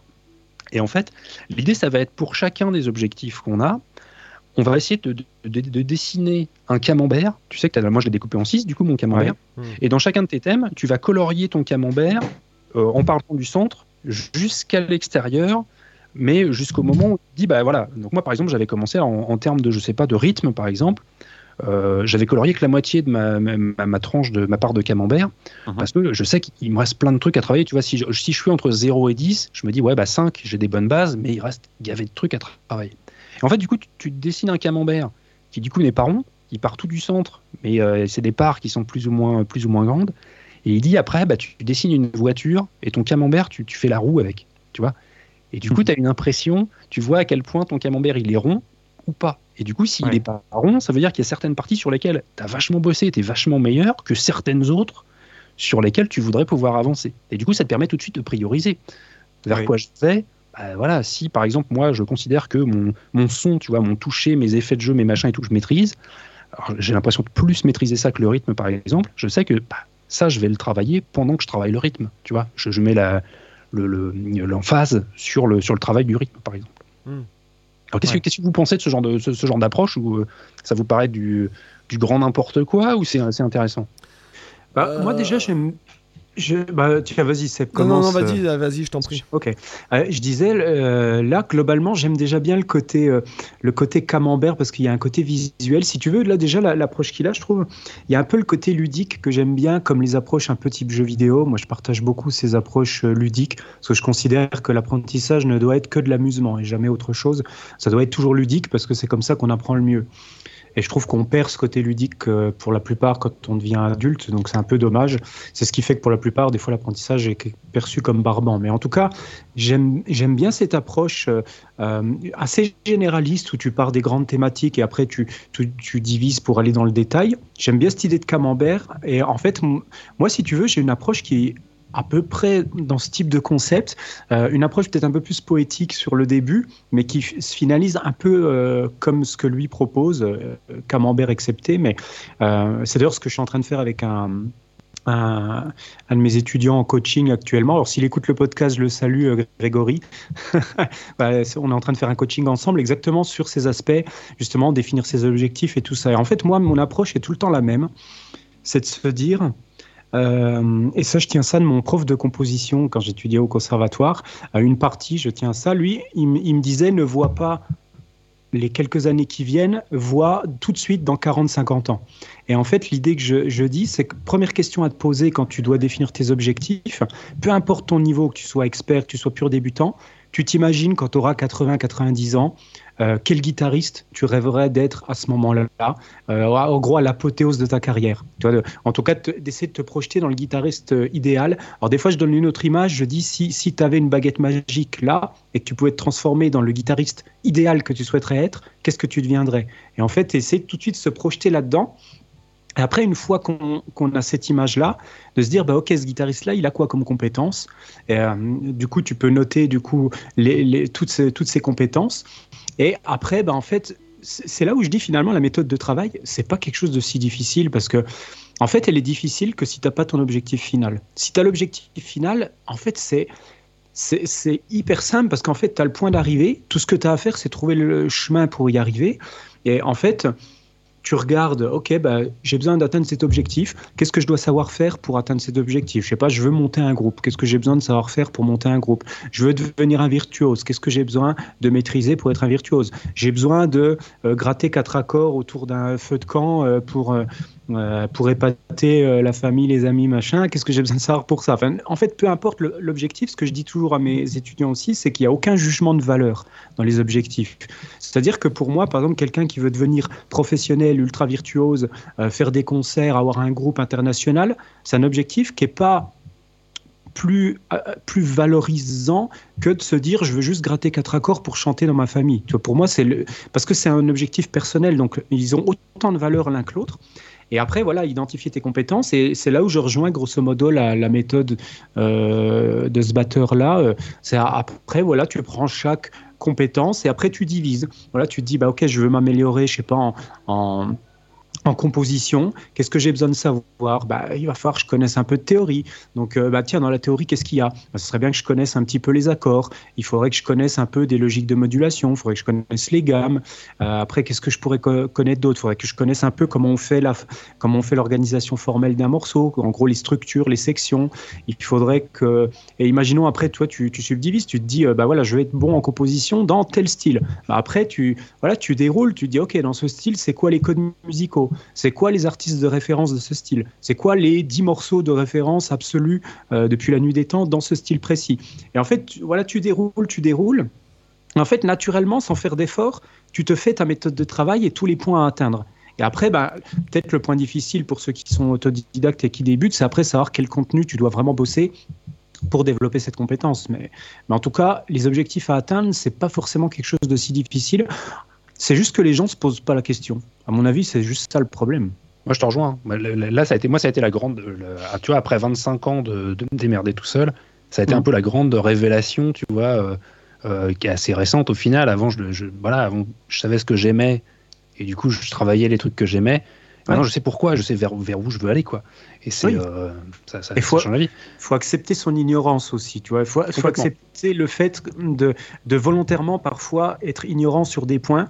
Euh, alors, faut pas accepter le fait d'être ignorant sur des points dont tu as besoin. Par contre, ça, c'est ça, c'est pas bon. Si à un moment donné, tu as besoin, euh, voilà, tu veux devenir un expert du blues, puis par contre, tu connais pas ta pinta, bah, à un moment donné, c'est une ignorance qui te bloque. Donc, ça, c'est pas une bonne mm. ignorance. Par contre, tu veux être un joueur de blues et tu maîtrises pas le sweeping, tu t'en branles. Ça n'a aucun intérêt, tu t'en fous. C'est une ignorance qui n'a aucun intérêt pour toi, ou le fait que tu maîtrises pas la, les, euh, je sais pas, la, la, gamme ton demi ton, par exemple, si tu veux faire du blues, à la limite, voilà, c'est pas forcément le truc prioritaire. Donc, pas euh, prioritaire, mais en fait, c'est ça. Faut, faut... Si tu entends, par exemple, là, je, peux... je dis pas que c'est interdit de l'utiliser. Je, je peux répondre à deux de tes trucs. C'est que bon, ben déjà, si tu prends par exemple Robin Ford, demi tonton, il l'utilise, par exemple euh, qui est vraiment un bluesman euh, accompli quoi et puis on peut même prendre les, hein. des bluesman un peu plus modernes bon après je vais on va pas on va pas ce que je veux dire c'est qu'on va pas Enfin, on va pas, euh, voilà, on va pas épiloguer sans s'étendre là-dessus, mais pareil, le sweeping, par exemple, moi, pour moi, par, euh, Stevie Ray Vaughan et, John Mayer, par exemple, utilisent le sweeping d'une certaine manière. Le, but du bah, jeu, si tu, veux. Tu peux te servir du principe, mais après, quand je dis sweeping, par exemple, moi, c'est le, le, truc typique, tu vois. Euh, à la Jason Baker. Sweeping d'arpège, voilà. Oui, oui. C'est pas vraiment la logique du sweeping quand tu l'intègres dans de l'économie picking. Après, moi, euh, si tu veux, moi, je, je, trouve que maintenant, avec le recul et après avoir fait euh, des formations, parce que bon, bah, j'ai la formation sweeping, j'ai la formation aller-retour, j'ai la formation les gâteaux, j'ai la formation ci, j'ai la formation là, bref. Ce que je veux dire, c'est que c'est pas le but, c'est pas en soi de maîtriser une technique. Le but, c'est de d'élargir sa zone de confort, en fait, quoi que tu fasses. Donc le, le, le- le sweeping, oui, c'est un nom sur un truc, c'est un peu vendeur, c'est un peu racoleur, et puis de toute façon, ça permet de préciser ce qu'on va travailler aujourd'hui. Aujourd'hui, les gars, on va travailler ça, pas pour faire du sweeping à la Jason Baker, mais simplement pour rajouter un outil à l'intérieur de notre boîte à outils. Je veux dire, il y a, Hein y a- il y a des gens, par exemple, je prends l'exemple de la boîte à outils, il y a des gens qui ont des boîtes à outils, des garages de malades mentaux au niveau des outils, mais ils plantent un clou une fois par an. Cependant, Mhm. ils les ont quand même dans, dans, leur, Ouais. euh, dans leur caisse, tu veux. Donc, Ouais, bah, mais après, le, le- le petit danger à voir aussi comme ça, moi je te rejoins là-dessus. Je suis, je suis de cette école où se dire euh, plus, plus tu as à ta disposition, plus tu as la capacité de t'exprimer. On en avait déjà parlé dans un podcast, Oui. c'est comme une langue. Plus tu as de vocabulaire dans ta langue, plus tu as de synonymes possibles d'un même mot, plus tu as de nuances possibles, plus tu peux exprimer un langage complexe. Donc c'est évident, évidemment quelque chose que je vais jamais te dire, c'est pas bien euh, si tu fais du blues de vouloir étudier le sweeping. Ce que je veux dire, c'est plutôt que c'est toujours des questions de hiérarchie et de priorité que les gens ne font pas forcément. C'est-à-dire que parfois les gens vont travailler des contenus qui n'ont rien à voir avec leur objectif réel. Comme je te dis, si par exemple tu as, un mec qui veut faire du blues, euh, c'est sûrement plus pertinent d'abord de prioriser le fait de maîtriser euh, bien la pinta, euh, les gammes blues, etc., les petits enrichissements vers le, le dorien, l'éolien, etc., que d'aller faire du tapping, du sweeping, des gammes ex- exotiques que tu n'utiliseras jamais, tu vois.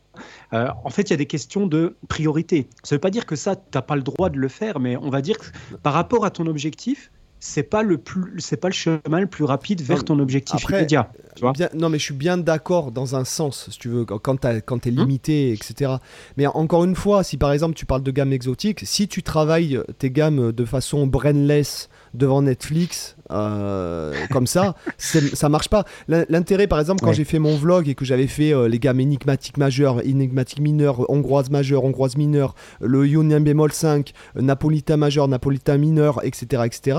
le- je les, je l'ai pas quand je les ai eu travaillés pour faire les vidéos je les ai pas travaillés euh, brainless, j'ai plus travaillé mon cerveau que, c'est ce Mhm. que je dis souvent dans mes, même mes vidéos, c'est j'ai pas fait ça pour mes doigts, je l'ai fait avec mon cerveau, ce qui fait que quand Mhm. tu, tu entraînes ton cerveau à visualiser des intervalles différents et patins, par exemple, euh, si tu prends la Pentaira Joshi où c'est fondamental seconde, seconde majeure, tierce Ouais. mineure, quinte euh, juste et sixte mineure, le fait de visualiser tes intervalles, c'est ni plus ni moins qu'un fragment 5 notes du mode éolien. Cependant, le fait de travailler ouais. ça euh, avec ton comment dirais-je, avec ton cerveau, c'est-à-dire tu visualises les intervalles, tu entends des couleurs, des nouvelles couleurs et tu formes, si tu veux, ton, ton cerveau et tes ton cerveau. Quand je dis cerveau, c'est tes yeux, euh, tes oreilles, même ton goût, ton euh, ton, ton Ouais. inspiration, etc. à un nouveau truc. Le but, c'est pas de débouler comme un malade du Rajoshi. Le but, c'est de Mm. euh, trouver et de trouver une façon nouvelle et fraîche de travailler un contenu nouveau qui peut te permettre de mieux visualiser tes intervalles ou mieux entendre tes intervalles dans un contexte totalement euh, habituel. Donc, euh, si Mm. tu veux, il y a, il y a- il y a deux choses. Effectivement, si jamais tu bosses tes gammes exotiques devant Netflix, ça sert à rien quand tu fais du blues. Mm. Mais si par exemple, Bah- tu, tu prends une gamme exotique et que tu t'amuses à introduire ça, comment je peux utiliser ce matériel-là dans mon truc? Et le fait de faire cette Mm. démarche, parce que il y a, pour moi, dans, je, je- maintenant, avec le plus j'ai de recul, plus je lis de bouquins, plus je fais de formation et plus je ressasse tout le temps, tout le temps, tout le temps, tout le temps, tout le temps les mêmes choses. Et les gars, il faut faire ci, et les gars, il faut faire ça, et machin, et patin et couffin. Plus il y a des choses qui me semblent évidentes. C'est que réellement, en faisant une heure de guitare par jour, tu pourrais, si tu les faisais vraiment avec ton cerveau à 100% dans la guitare, au bout d'un Tu an, deviens un tueur. tu deviens un tueur de l'autre monde. Ah, bah, c'est clair. C'est clair. Alors, ouais, rigolo, ce qui- tu vois, c'est l'exemple que tu prends sur la gamme Mirajoshi, euh, page 82, toujours un truc à bosser à la guitare, s'ouvrir à d'autres sonorités. Voilà, premier niveau, commençons par découvrir des gammes qui semblent être loin de notre référentiel habituel, mais qui en font pourtant partie. La gamme Mirajoshi, planquée dans la gamme mineure. Euh, voilà, c'était, euh, c'est tout bête. Vous avez fait Mais, la, euh, la la- aussi? Là quoi euh, Kumoe, j'ai passé Qu'est-ce que j'ai fait? J'ai fait euh, la gamme Okinawa, qui elle est planquée dans le, dans le majeur, si je dis pas de bêtises. Euh, puis après, il y en a d'autres. hein, mais c'est- l'idée, c'est de les, de, les, de les- de les présenter, non pas comme Eh, regardez, c'est une gamme bizarre, mais Ouais. c'est Eh, regardez, c'est une gamme que vous pensez ne pas connaître, mais qu'en fait, vous utilisez déjà. Euh, parce que on la retrouve à tel endroit dans un matériel que vous connaissez déjà. Et du coup c'est un peu juste une prise de conscience de bah, je vais jouer une gamme en esquivant un des intervalles Oui, Ou Bah, en fait, c'est la logique qu'on applique dans le blues euh, quand euh, voilà, tu es sur ta penta puis que tu te diriges vers du, vers du dorien, par exemple, en rajoutant juste une note. C'est la même logique. Là, tu as des gammes cachées, en fait, sous-entendues à l'intérieur d'autres gammes. Et en fait, c'est bien parce que c'est vrai que ça met en relation avec le fait que absolument toutes les gammes sont liées les unes avec les autres, que ça tient ouais. finalement à pas grand-chose. C'est tu rajoutes Oui. une note, tu modifies d'un demi-ton un intervalle, et en fait, tout est toujours un- intrinsèquement lié dans, dans la théorie, quoi. Et c'est, enfin voilà, c'est, c'est- tu vois, c'est avec ce genre de trucs qu'on vous, enfin, moi, c'est ce que je voulais mettre dans le bouquin en fait. Ouais. C'était des trucs en, du, du concret, Mm. du, euh, parce que euh, quand j'ai fait le Guitar Cookbook il y a des années maintenant, là, il aura, il a 8 ans, là, il aura bientôt 10 ans dans 2 ans, je prépare l'anniversaire. euh, le- moi, je découvrais ça, quoi. Et du coup, je m'étais dit, ouais, bah, il y a ça, il y a ça, il y a ça. Mais tu vois, j'ai fait, tu vois, j'ai fait une compilation de tous les trucs que j'avais trouvés, que, mais j'ai jamais, j'avais jamais, enfin, j'avais pas encore fait le lien entre, bah, ok, tel élément, ouais, mais comment je l'intègre à ce que, à, à mon discours, tu vois. Mm. Euh, bah, j'ai appris un nouveau mot ou euh, un nouveau truc, mais euh, comment je fais pour le rentrer dans, de- dans un discours musical qui soit intéressant? Comment je fais pour le lier avec ce que je connais déjà? Pour pas qu'on ait l'impression que d'un seul coup, je sors un mot compliqué au milieu de ma phrase, tu vois? Mm. Un truc qui sonne, qui sonne faux, quoi. Donc c'était, c'était un peu le, c'était un peu ça. Alors, un truc intéressant aussi, enfin, je, je m'étais noté une question là en préparant le, en préparant le podcast. Je voudrais votre avis là-dessus. C'est Steve Vai, Steve Vai qui dit, alors on est plus sur de la, du développement artistique que sur du développement guitaristique. Euh, il dit que faut travailler ses forces et ignorer ses faiblesses. Vous en pensez quoi de ça L'idée de, bah voilà, je suis complètement nul dans telle technique ou tel thème.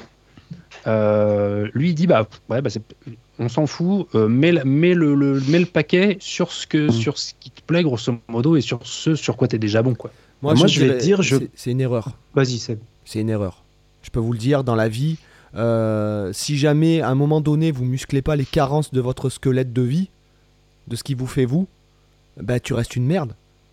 Si jamais, je te donne l'exemple, si jamais tu te dis euh, à 20 ans, oh ben le sport c'est pas fait pour moi et que tu t'empiffes de, de, de junk food, euh, de beurre euh, devant la télé, euh, c'est, ça te porte carrément préjudice au reste de ta vie. Si jamais tu, es fumeur et que tu te, dis, ah ben en fait je suis faible sur la cigarette, c'est mon péché mignon, voilà et tout, et que tu n'essayes pas de résoudre le problème, tes trucs, si tu t'en fous plein le pif à un moment donné et que tu te dis pas, non ça c'est une carence de mon squelette euh, de vie, voilà, et c'est pareil dans la musique. Si par exemple, je te donne l'exemple, les trois quarts des gens, sur mon site, la, la formation la plus vendue, c'est Sens du rythme. Et il y a pratiquement plus de la moitié des gens qui sont inscrits à cette formation qui sont d'autres instrumentistes. Et j'ai, c'est la formation avec, de, de la- de laquelle j'ai le plus de retours. Voilà. Mhm. Si jamais les mecs, ils se disent, les musiciens, ils se disent, ah mais de toute façon, j'ai pas le sens du rythme, ce qui est une erreur parce que tout le monde a potentiellement le sens du rythme. C'est qu'une question, comme je l'explique dans, dans le truc, c'est que euh, c'est qu'une question de travail. technique, de, de, de- d'habitude. C'est même pas de travail, c'est Ouais. d'habitude. Euh, si par exemple, un mec de qui, qui pratique, en fait, groove ouais. euh, sur du 12-8, par exemple, prenons un Africain qui groove sur du 12-8, tu lui fous, je sais pas moi, du 7-8 euh, trinaire, le mec il va peut-être pas s'en sortir. Parce que simplement c'est une question d'habitude, alors qu'il a l'habitude de ressentir son rythme. Euh, pareil, il y a des gars qui sont très bons en swing, qui sont très mauvais en binaire, et vice versa. Il y a des gars qui sont très bons en binaire et qui sont pas bons en shuffle. Et si à un moment donné, toi tu dis, ah mais non, ça c'est pas pour moi, je le fais pas. Et bah du coup en fait tu restes avec ton rythme de merde toute ta vie. Ou si les mecs ils ont pas l'oreille éduquée, tu vois moi je dis souvent qu'il y a, y, a, il y a trois choses pour, pour faire un bon musicien. Il faut du rythme, de l'oreille et surtout, et c'est le seul truc que tu peux pas changer, ou du moins euh, c'est pas vraiment musicalement qu'il faut changer, c'est si t'as pas de goût. Il y a des mecs qui ont aucun goût quoi. Ce qui est le Hmm. cas de, de gars très très connus qui sont très très renommés quoi. Tu vois, c'est les mecs, tu le vois, ça, ça- sur eux, ça se porte que les gars, ils ont aucun goût, quoi. Tu les vois chez eux, des, des- des gens avec des, Il y en a des déjà qui ont aucun goût des, vestimentaire. Des chemises à jabot, des, des, des, des Santiago, des frocs moulants, Non, par pas, exemple. for- pas forcément, pas forcément. Mais ce que je veux te dire, c'est que si à un moment donné dans ta vie, mais que ce soit pour la guitare ou que ce soit pour toi en tant qu'humain, si tu travailles pas sur tes faiblesses, et je vais te dire un truc, moi, les gars que je connais, que je préfère et qui sont le plus forts dans ce qu'ils font, c'est qu'en fait, ils ont fait de leur faiblesse la, la pierre angulaire de tout leur système, en fait. Tous. Que tu lises, tu lises toutes les biographies de n'importe qui, des grands, de- je parle pas forcément de musiciens, mais de grands hommes. Tous Mhm. ces mecs-là, ils ont pris leur faiblesse, ils l'ont maté, ils en ont fait une force. Après, de mon Ouais, côté, je te je- rejoins. hein. Je suis un peu plus nuancé sur ça. Et du coup, par rapport à ce que tu dis, Seb, ça m'intéresse de voir ton avis par rapport à, ce que tu cites souvent d'Alan Allsworth, où tu dis justement que lui, euh, quand on lui disait, bah, tiens, euh, je joue euh, tel style, tel style, il disait, non, moi, je fais pas ça. Et du coup, il est exactement dans cette approche. C'est-à-dire qu'il va privilégier uniquement là où il est bon, mais il va jamais toucher les gens qui ne l'intéressent pas, où il est pas oui, mais c'est pas parce qu'il n'était pas capable de moi, le faire. Je dirais, c'est ouais, c'est ça, c'est ça. T'as le choix entre il y a quelqu'un qui fait pas un truc parce qu'il peut pas et quelqu'un qui fait pas un truc parce qu'il choisit de pas le faire. C'est ça. C'est un choix. et là, moi, j'ai un ami, un très bon ami, qui est, moi, le meilleur musicien que je connais. J'ai eu la chance même de, jouer longtemps avec lui. C'est un saxophoniste qui s'appelle Olivier Chaussade, pour ceux qui habitent dans le Var, qui est, pour moi, la musique personnifiée sur Terre. Ce mec-là, il joue de tous les instruments et très très bien. Il joue tous les sax déjà, mais à très très haut niveau, un conservatoire supérieur euh, euh, national, euh, national supérieur de Paris, en jazz. il joue tous les sax divinement bien, il connaît le langage parfaitement de plusieurs époques du jazz. Le mec, il se met au piano, tu pleures, il prend la guitare, tu pleures, il se met à la batterie, ça, le fait aussi grave, il se met à la contrebasse, ça le fait grave, et il prend un pipeau à coulisses dans une sucette, il te fait un truc et tu dis putain le mec quoi. Vraiment, quand je dis ça, je c'est pas une c'est pas une boutade à la con, c'est pas une blague de culture guitare. C'est le mec, moi un jour je suis arrivé chez lui, il s'amusait avec un micro de batterie, il a enregistré un truc sur son sur Logic. Je suis arrivé chez lui, il m'a fait écouter, on aurait dit une symphonie. Voilà. Donc ce mec là, par exemple, qui est euh, qui a pas l'oreille absolue, mais qui a une oreille euh, tellement monstrueuse qu'il entend tout, n'importe où, même la note qui était pas, qui était pas, que personne n'avait entendu, qui était euh, dans le coin droit du, du, pan de, de, l'album.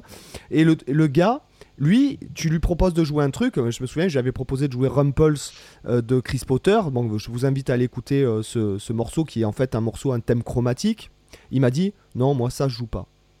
Tu vois Pas parce qu'il n'était pas capable, mais parce qu'après, c'est un choix artistique. Bien sûr. Voilà. Mmh. Et moi, je dis que quand on est comme ça, alors que moi, tu vas me challenger, même si je supporte pas le truc. Euh, moi, tu vas me dire, tiens, fais une version de téléphone de Cendrillon. Euh, je vais dire, euh, ouais, ouais, on va se faire une version hyper fusion avec que des substitutions partout, des emprunts et machin et tout de, sur Cendrillon. Mais moi, je vais me challenger, si tu veux. Moi, je vais, je vais aimer ça, moi, le challenge. Je vais aimer me challenger. Alors qu'il y a des gars, ils vont te dire, et je trouve que c'est une force, et j'en ai souvent parlé, c'est ça, moi, je fais pas. Et à la Source, quand on lui demande de taper un blues ou une rythmique ou un reggae, on va lui dire non mais attends, c'est pas, pas moi qu'il faut appeler pour faire ça mec. Moi je joue du Alan Source, point. Et là, pour moi, c'est encore autre chose. Tu vois Oui, après malgré tout, je pense que le fait qu'il fasse exclusivement sa musique, forcément, ça fait qu'il a beaucoup moins travaillé sur certains aspects. Et c'est sûr et certain qu'il a des, que même lui, il avait des faiblesses sur des trucs.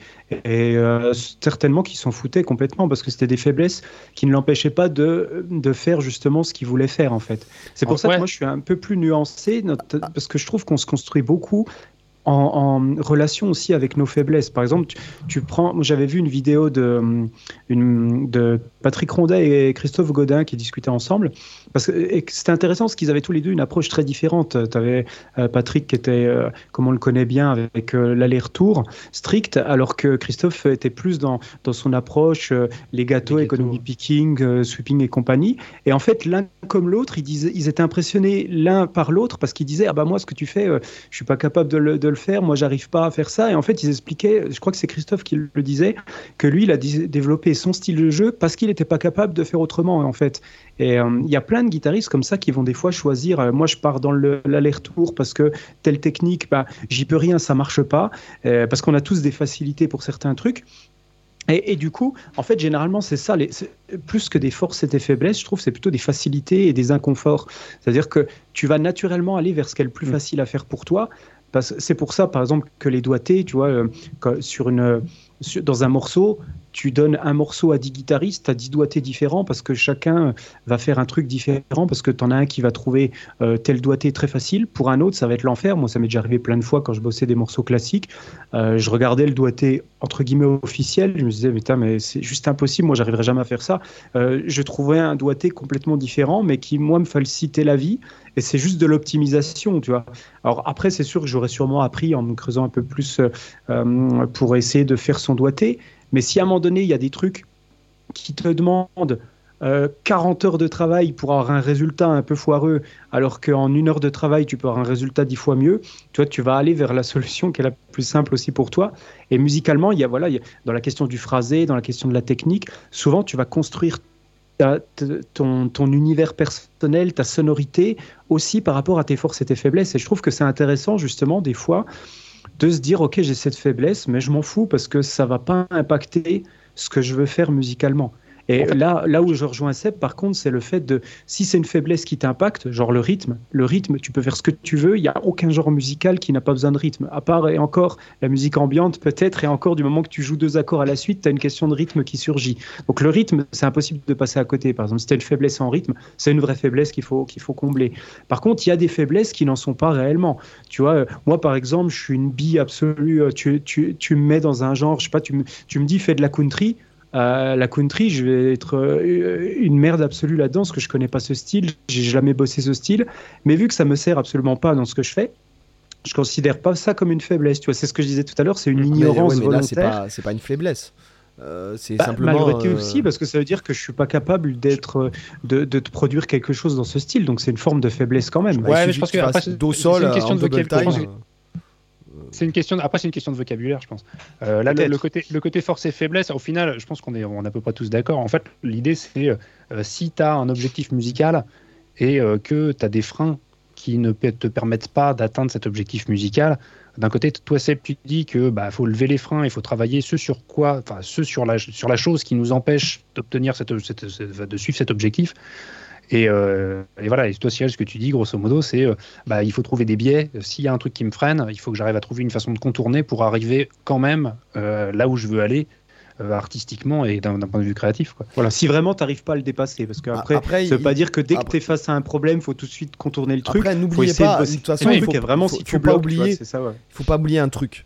Déjà, c'est que le progrès, quel que soit ce que tu quelle que soit le, la discipline ou la chose sur laquelle tu veux agir, le progrès, il se trouve de l'autre côté de ta zone de confort. De toute façon. complètement. Voilà. Je veux dire, tu as envie de progresser en muscu, ah, ben, il faut que tu mettes plus lourd ou tu fasses plus de répétitions. Tu as envie mm. de devenir meilleur en course, et eh ben, il faut que tu essaies de courir tous les jours 200 mètres euh, au début de plus, après 300, après 1 km. Ce que je veux dire, c'est que, et quand tu veux, par exemple, moi je vois là, en ce moment, j'enregistre Les Dieux du rythme, donc c'est ma meilleure formation de loin euh, que j'ai créé. C'est la meilleure formation que j'ai créée euh, de ma vie, quoi. C'est le meilleur contenu. Je, me suis même dit, je pourrais crever après avoir créé ce contenu-là, tu vois.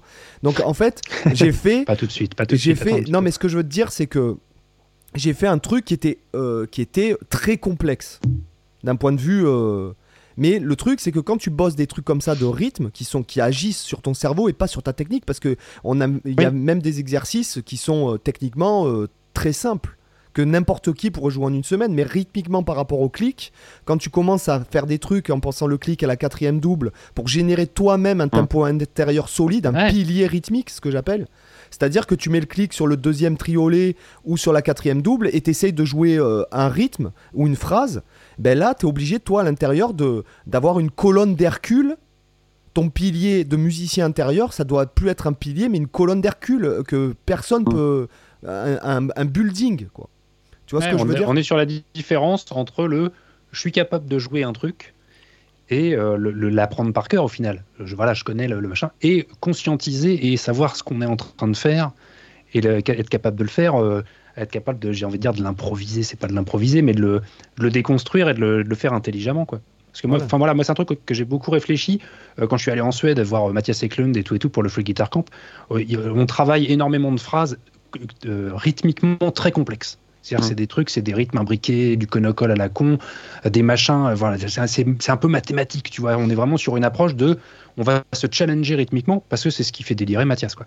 Euh, et, en fait, à la fin de la semaine, il y a certaines des phrases que je suis capable de jouer parce que je les ai tellement entendues pendant la semaine, que je les connais par cœur, que euh, la pulsation, elle est là, je suis capable de le jouer sur le truc. Sauf que s'il me dit ouais mais maintenant le clic il est plus au même endroit, je, ne serais pas capable de le faire. Tu vois, on est, encore une fois on est sur la sur sur du euh, la différence entre le je suis capable de jouer je sais pas, c'est un peu l'image qu'on a toujours de sais le guitariste dans sa chambre. Ouais, mais moi je suis capable de jouer du Satriani. Ouais, mais est-ce que tu as, est as, compris ce qui se passe en fait? Est-ce que tu as, que tu as déconstruit le truc pour le comprendre, pour l'assimiler, pour pouvoir en refaire un autre si des fois tu as envie quoi. Hmm. Euh, voilà, on, est dans le euh, j'apprends par cœur ou le euh, je suis capable de, de, faire sur l'instant. D'ailleurs, j'ai vu une vidéo il y a pas très longtemps, j'ai pensé à toi, Seb. Il y a une chaîne musicale, je sais, ça doit être un studio ou je sais pas quoi, ou une école de musique, je sais plus, que j'ai trouvé sur YouTube. Et jusqu'ici, euh, il a interviewé, enfin, il y a- que des vidéos où il y a euh, Sylvain Luc Ah et oui, oui, je euh, vu. Birelli Re- Lagraine. Regarde improvisateur, ça s'appelle. Ah, je sais plus. Et en fait, euh, y, il y a une petite vidéo de Sylvain Luc. Parce que tu, voilà, tu m'as toujours raconté que la, la, la- la masterclass que tu avais fait avec Sylvain Luc, ça t'avait un peu euh, mis une, gifle et que ça t'avait un peu. euh, Enfin, ça t'avait tiré vers le haut, quoi. Et en fait, c'est ce qu'il explique. Il parle de. Il, a un clic. Et il est sur le clic et il dit Bon, bah là, maintenant, voilà, euh, on va être sur la quatrième double. Et donc, il est là. Et puis, tu sais, tu sens tu le temps de le temps de- de- d'adaptation. Ok, la quatrième double, elle est là. Et du coup, il commence à improviser, à, à phraser. Et du coup, ça groove de ouf parce que, enfin, tu sais, naïvement, si tu sais pas ce qu'il fait, tu dis putain, le placement de ouf qu'il a et tout. Alors qu'en fait, il est juste sur une logique toute bête de, enfin, toute bête, difficile à mettre en application, mais toute bête de, ok, bah le clic, euh, le clic, c'est pas le 1. Le clic, c'est euh, la quatrième 4. double. Ouais. Et, voilà, et après, il fait, il fait pareil avec, euh, bah, pour le coup, non, pour le, pas pour le 4, le, voilà, la quatrième double. Ah oui, la quatrième double, Enfin, ouais, bon, ouais. bref. Et euh, après, il fait pareil avec des triolets. Il fait, ouais, bah là, on est sur le, le troisième triolet, enfin, pas le troisième triolet, mais la troisième note du triolet, tu vois. Et, euh, et tu le vois groover comme ça, et c'est- du coup, c'est vachement. Enfin voilà, c'est assez fun à regarder, et c'est toujours un peu, c'est toujours un peu épatant, quoi. En ce moment, je me laisse épater quand même par les guitaristes. J'ai eu une période là où j'étais blasé. Franchement, j'ai eu une période où là, j'avais, pourtant j'avais regardé plein de trucs, hein, tu vois, les Guthrie Govan, tu sais tous les tous les gros méchants quoi. Bon, Paul Gilbert, j'en avais bouffé quand j'étais gamin. Satriani Vai, euh, euh, comment il s'appelle, euh, euh, Animals as Leaders, euh. Tosin Abassi. Tu vois, des monstres, des mecs vraiment euh, euh, mais- techniquement et créativement au-delà de tout.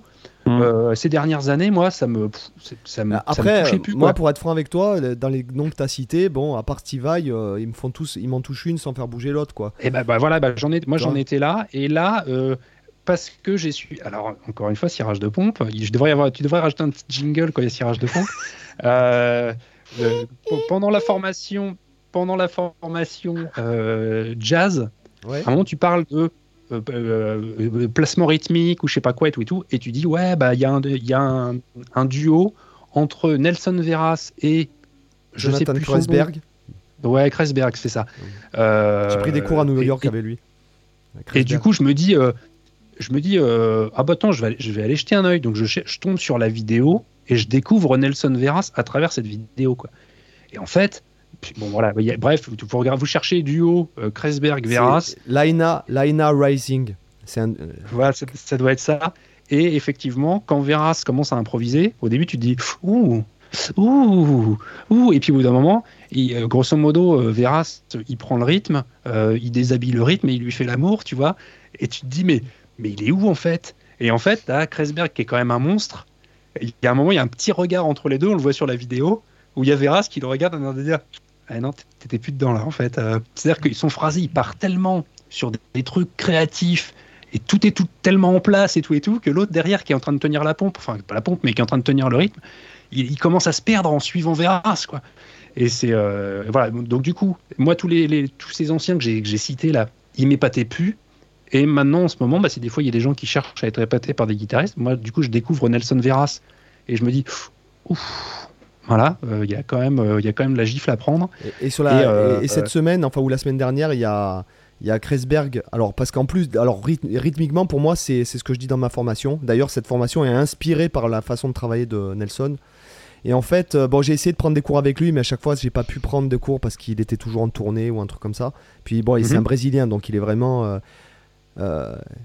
il est vraiment tranquille. Tu vois Ah ouais.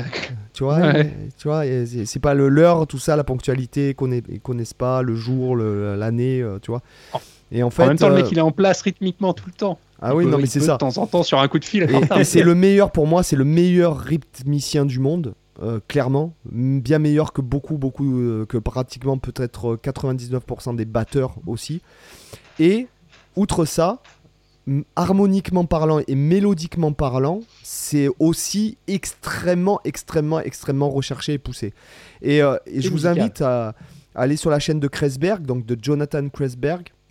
Il a posté la semaine dernière une intro de Nelson, une intro, tu vois, seul. Et là, tu dis. Mm. Ah, j'en ai des frissons là de vous le dire, rien que vous le dire là. Tu dis, Ouais, je ouais, suis tombé sur d'accord, une- Je suis tombé sur une vidéo, je sais plus ce que c'est, c'est un duo entre un, un pianiste et Veras. Ah oui, ça, je, vois- je vois, ouais. ouais, ouais. C'est pareil, moi j'ai pris mon petit kiff, hein, euh, j'ai pris mon petit kiff avec ça. Quoi. Ouais, c'est vraiment Nelson Vera, c'est vraiment euh, le gars. Il est, je pense, euh, il est, pour moi, c'est un mec. Il est pratiquement aussi, enfin, il est, il est aussi loin qu'un Allsworth, quoi. Voilà. Clairement. Et c'est toi, qui disais que euh, ce mec-là, il a le clic chez lui en fait? Ouais, il, il a le clic toute clic? la journée. Ah ouais, ouais, il a toute la journée le cas. Enfin, du moins, j'ai une fois, j'avais quand j'étais, parce que j'ai fait un- le, le, comment ça s'appelle, le cursus des professionnels, euh, au- une année à, comment ça s'appelle, à l'école Didier Loicoud à Paris. Et en fait, j'avais un jour de cours par semaine. C'était, euh, c'était un truc avec les intermittents du spectacle à l'époque. Et j'avais Mhm. euh, donc, euh, en fait, j'avais un, jour de cours par semaine pendant un an. Et le prof de guitare qui avait là-haut, c'était un pote à Nelson. Et il m'a dit, le mec, il a le clic à 40 toute la journée chez lui, quoi. Toute la journée, toute la journée, il y a le clic tout le temps, tout le temps, tout le temps, tout le temps. J'espère Et qu'il j'ai- vit seul parce que. Non, non, non, il, a, il est marié, là, il, est- bah, il est marié avec euh, son, je dirais, même son amour de jeunesse, si ça se trouve. Et ils ont un, un fils. Et euh, non, non, il est, c'est le mec, il a, puis il a bossé. euh, c'est comme, de toute façon, il n'y a pas de secret. Les meilleurs, enfin, pour moi, les meilleurs, c'est aussi ceux qui ont le plus travaillé. Nelson, c'est un mec qui a bossé euh, toute sa vie. Je veux dire, euh, toute sa vie, comme ce que je dis dans ma formation, c'est un mec qui, parce que je parle de lui forcément en référence. Je, je donne des références d'albums, de trucs comme ça à écouter. Euh, le mec, il a pas fait ça pendant deux ans. Il a fait ça pendant 40 ans, quoi. Parce que là, il doit approcher de la cinquantaine. Donc, euh, il a fait, il bosse comme ça. 45, là. Il y a une vidéo de lui où il joue avec Pat Metheny. Il a 12 ans déjà. Donc, de, Hum. de- dis-toi que déjà à cet Oui, âge-là, le mec. vu. En backstage et tout, le gars, il, il, fait tout gamin, tout timide et tout. Ouais. Puis t'as Metni, tu sais, au début, qui sourit en mode ouais, il est mignon le gamin et tout. Puis ça joue. Puis tu sais, t'as Metni, il a un instant de ah merde, c'est sérieux en fait. Ah ouais, ouais, non, non, ça rigole pas. Ouais, ouais, il avait. Et déjà, rien que, je sais pas si t'as capté, mais rien que le phrasing qu'il a sur un blues, c'est un blues en si bémol qui joue sur cette vidéo.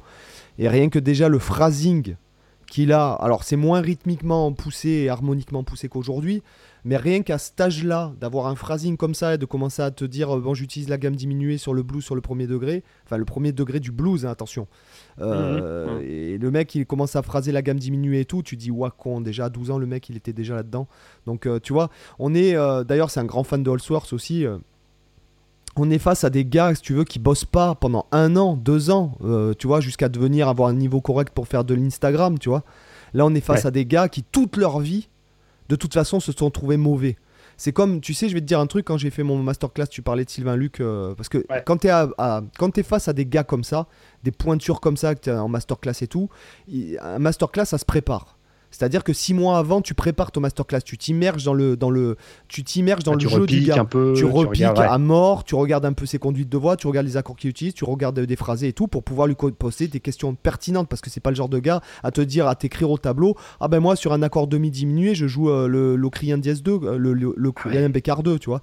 Ces mecs-là, ce sont des mecs qui se disent, ah ben moi je joue ça, et ils te le jouent euh, comme ça, et il t'explique pas, il dit moi je joue ça, point. Il a pas envie de se faire chier ce mec parce qu'on passe leur, on passe leur, leur journée à leur demander euh, ce qu'ils jouent et ce qu'ils font et ce qu'ils machin, donc ils disent, ah, moi je, je sais. je- je sais même pas si c'est une question de faire chier en fait. C'est-à-dire que le mec, son, son langage, c'est la musique. Non, non, non, si, je je te dis, parce que des mecs à ce niveau-là, euh, parce que je connais des proches aussi de Sylvain Luc. Euh, je connais des, des gens qui, euh, notamment le meilleur ami de son premier prof de guitare, je connais des gens qui l'ont connu à Biarritz et tout ça, des, Mhm. et à Bayonne, qui l'ont rencontré, qui l'ont côtoyé euh, quand il était jeune. Le mec, t'inquiète pas, c'est, c'est- tous ces mecs-là te disent Ah, moi, la théorie, j'y comprends rien, je peux pas t'expliquer ce que je fais. Allsworth, il te dit Je peux pas t'expliquer ce que je fais, parce que Ah. c'est, parce que c'est complète, parce que c'est difficilement long. explicable. Mais et en puis fait, t'auras pas les billes non plus pour, pour comprendre aussi quoi. ben, c'est ça, et puis de toute façon, c'est après, c'est c'est- des fois, ce sont des tricks. C'est ce que j'expliquais dans un épisode. euh, par exemple, un plan d'Allsworth euh, en diminué, c'est du Hmm. diminué décalé chromatiquement d'une case en suivant les cordes. Donc c'est typiquement guitaristique, si tu veux. Ouais. Donc euh, tu peux pas expliquer. Bon, ben en fait, ce que je fais, c'est un trick guitaristique. C'est musicalement, je peux pas l'expliquer. Donc plutôt que de se ridiculiser, Mm. parce que tous ces mecs-là sont super intelligents. Plutôt que Mm. de se dire, bon les gars, en fait, je peux pas expliquer parce que c'est juste de la symétrie sur la guitare, la géométrie. Par exemple, si vous voulez écouter ce que euh, ce que c'est que la géométrie en musique euh, à la guitare, vous avez qu'à écouter The Drumware Yellow de Alan Allsworth aussi, qui est euh, construit sur de la gamme symétrique, majoritairement de, euh, du diminué. Euh, vous écoutez ce morceau, c'est juste un duo guitare-batterie. Bon, clairement, ce qu'il fait, c'est de la symétrie sur la guitare. C'est inhérent à la guitare. D'expliquer ça à un saxophoniste ou un pianiste, c'est complexe. Mais ce que je veux te dire, c'est que tous ces gars Voilà, c'est comme moi quand j'entends des mecs qui me disent Django, il connaissait pas la théorie, mais mon cul, il partait en tournée avec Duke Ellington. Tu crois qu'il parlait de quoi, les gars? Euh, Duke Ellington était pianiste. Donc tous ces gars-là, si tu veux, ça, si tu veux, quand tu expliques aux gens que scientifiquement euh, ton cerveau il suit le truc, t'enlèves du rêve aux gens. En fait, il vaut mieux que tu Mm, dises, mm. franchement, je, je joue ce que, je joue ce qui me vient. Voilà. Et en fait, pour les gens, tu restes quelque chose d'inatteignable en fait. Et du coup, tu, tu vois, tu casses pas le délire. En fait, tu casses pas le rêve des gens qui, qui se disent Ouais. que tu pourrais être euh, en fait juste touché par la grâce de Dieu à un moment donné. Quand les gens ils se disent Mozart, tu dis sa biographie. Mozart, il- effectivement, effectivement, euh, c'est un. Je parle pas du génie musical. Effectivement, c'est sûrement le, le cerveau le plus brillant de l'humanité. Honnêtement, je vous invite à lire. Mhm. J'en parle souvent de ce bouquin parce qu'il vous met vraiment un coup de pied là où je pense. Euh, le cerveau de Mozart de Bernard Le Chevalier, donc qui analyse plus ou moins les capacités cognitives de Mozart et pas ses capacités créatives, d'accord?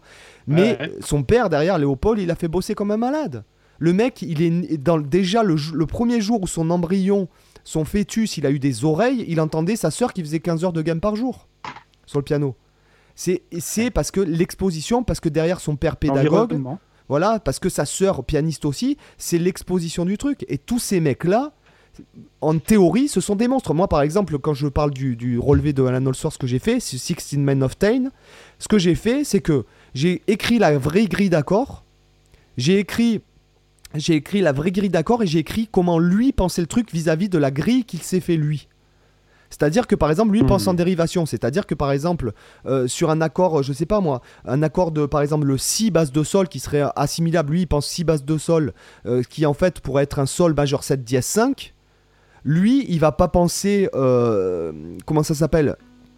Il va pas penser euh, euh, sol euh, sol dièse sol lydien dièse 5, il va penser mi mineur mélodique et il va écrire mi croix entouré. C'est son code à lui. Mais par contre, on a un accord de si basse de sol. Donc lui, il pense en dérivation. Donc tous ces mecs-là, si tu veux, Soulsworth euh, compris, ou Nelson, ou n'importe qui, en théorie, ce sont non seulement des gars qui connaissent tout, mais en plus, ils se sont créés leur propre système à eux, si tu veux.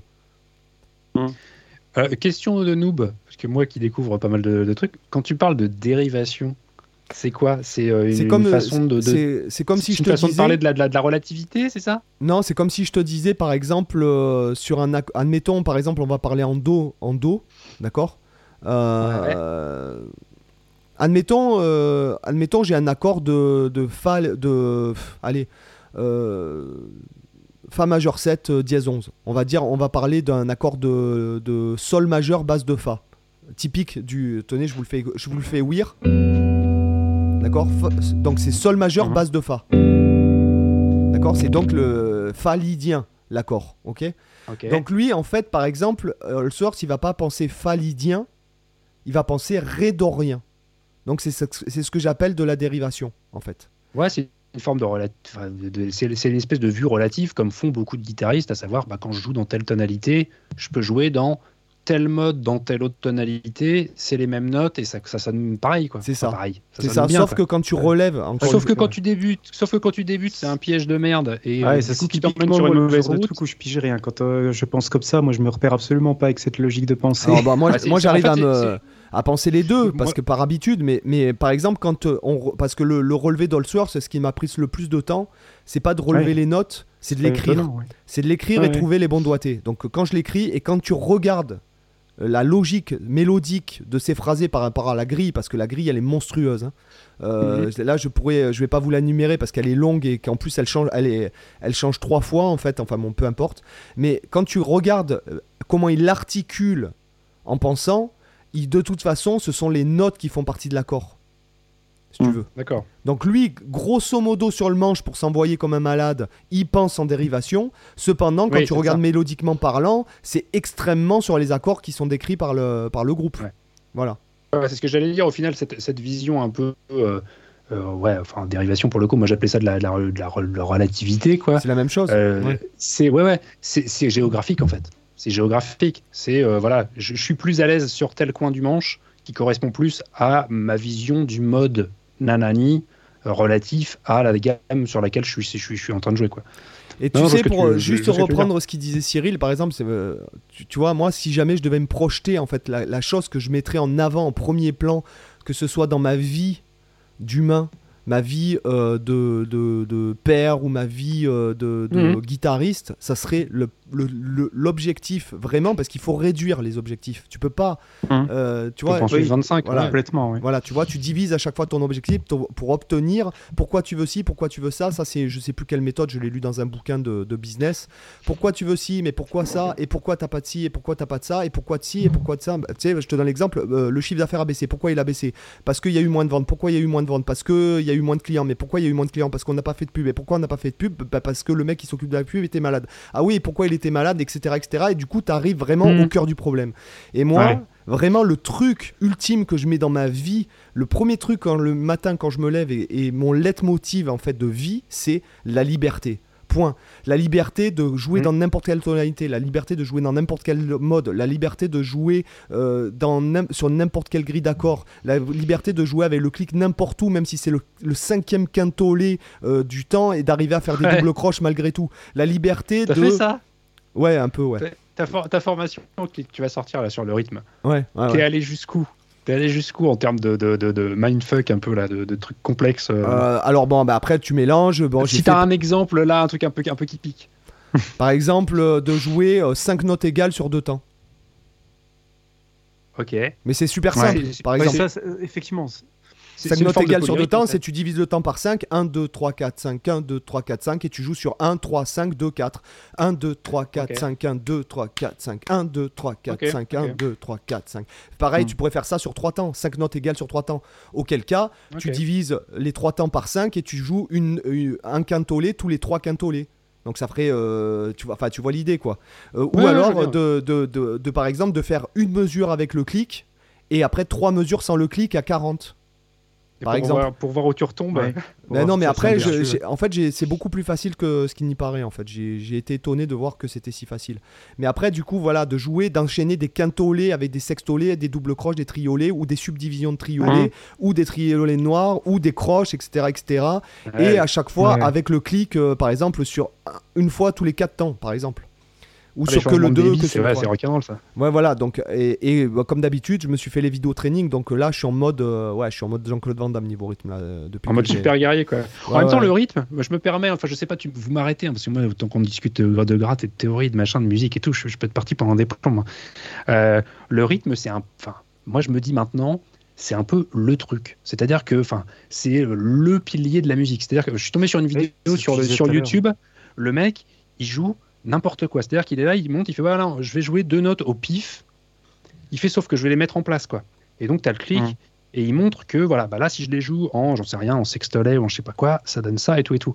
Et le mec en fait te fait la démonstration que t'as beau jouer n'importe quoi, si rythmiquement c'est ultra en place, Ouais, tout le monde va faire une analyse derrière à se dire ouais, euh, alors harmoniquement euh, c'est un accord super complexe, c'est nanani, c'est nanana, la gamme c'est la gamme machin chose, nanani nanana. Et le mec il explique, il fait non non, moi je joue juste ultra en place et du coup ça valide tout le tout le truc. C'est-à-dire qu'un discours qui serait euh, euh, mélodiquement ou harmoniquement complexe, mais qui n'est pas en place, euh, Ouais. c'est de la merde. Tandis que si c'est en place, ça devient un discours vachement, vachement intéressant. Et un discours mélodique ou harmonique qui serait très très simple, mais pas en place, ça reste de la merde aussi. Quoi. Ouais, Donc, le ouais, on va pas, que- se- on va pas, Ouais, on- complètement. on va pas, on va pas, euh, on va pas, no- on va pas parler de notre guitariste préféré ici, mais euh, qui, qui, qui est dans ce cas de figure où en fait, euh, mélodiquement, c'est, euh, j'ai du bon tabac dans ma tabatière et puis qu'il le fait pas en place en plus, et avec des bandes faux. mais, euh, mais ce que je veux dire, c'est que voilà, effectivement, oui, il vaut mieux, violence.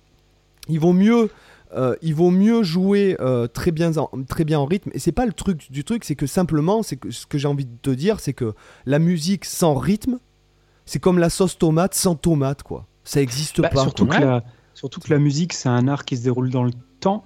Oui. Et en fait, qui dit temps, ça dit proportion entre les notes. Il faut bien les placer euh, dans le temps. Et en fait, du coup, bah, quand tu fais ça, t'es ni plus ni moins qu'en train de faire du rythme. Donc c'est pour ça que le rythme est essentiel. C'est le fondement, fondement, fondement de, de tout. quoi. C'est pour ça un truc tiens, que je recommande de faire aux, aux auditeurs. Moi, je l'ai déjà fait souvent quand je veux améliorer un peu de, aussi mon rythme, parce que on- je pense qu'on travaille tous sur ce point de toute façon. C'est des fois de se dire, au lieu de prendre une backing track et puis de- d'improviser des solos comme, comme beaucoup font, c'est de se limiter à une note unique. Moi, j'ai souvent fait ça, de se dire, tu fais juste un groove avec qu'une note et tu n'as même pas le droit de changer de case, même pas d'octave, rien du tout, la même note tout le temps et tu fais que du placement rythmique. Parce que quand tu as euh, le problème, c'est que c'est toujours pareil. Quand tu donnes la main, on te prend le bras, ben, c'est pareil pour les notes en fait. Euh, tu, vas avoir, euh, tu vas avoir du coup la. euh, J'ai perdu ma phrase. tu vas, oui voilà. Si, tu donnes accès à tout, toutes les notes, ben, en fait les gens pensent moins au rythme. Donc il faut penser euh, aussi à cet aspect-là. Moi, je dirais qu'il faut Bon, mettre l'aspect rythmique en premier plan. C'est avant Ouais. de se demander quelle gamme je joue.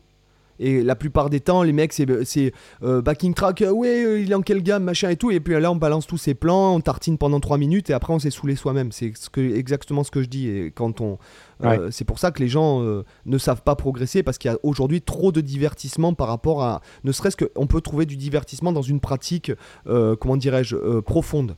Mais ce que je veux Hein. dire, c'est que au lieu de se demander Ah, mais c'est quel, c'est laquelle Penta où je peux envoyer mes leaks et faire le cake pendant 3 minutes devant les trois gonzesses blondes qui sont devant, c'est se dire quel rythme je vais jouer là-dessus. Hum. Et est-ce que c'est en Hum. 6-8 Est-ce que c'est un 6-8 droit ou est-ce que c'est un 6-8 swing? Est-ce que c'est binaire? Est-ce que c'est ternaire? Est-ce que c'est trinaire? Ouais.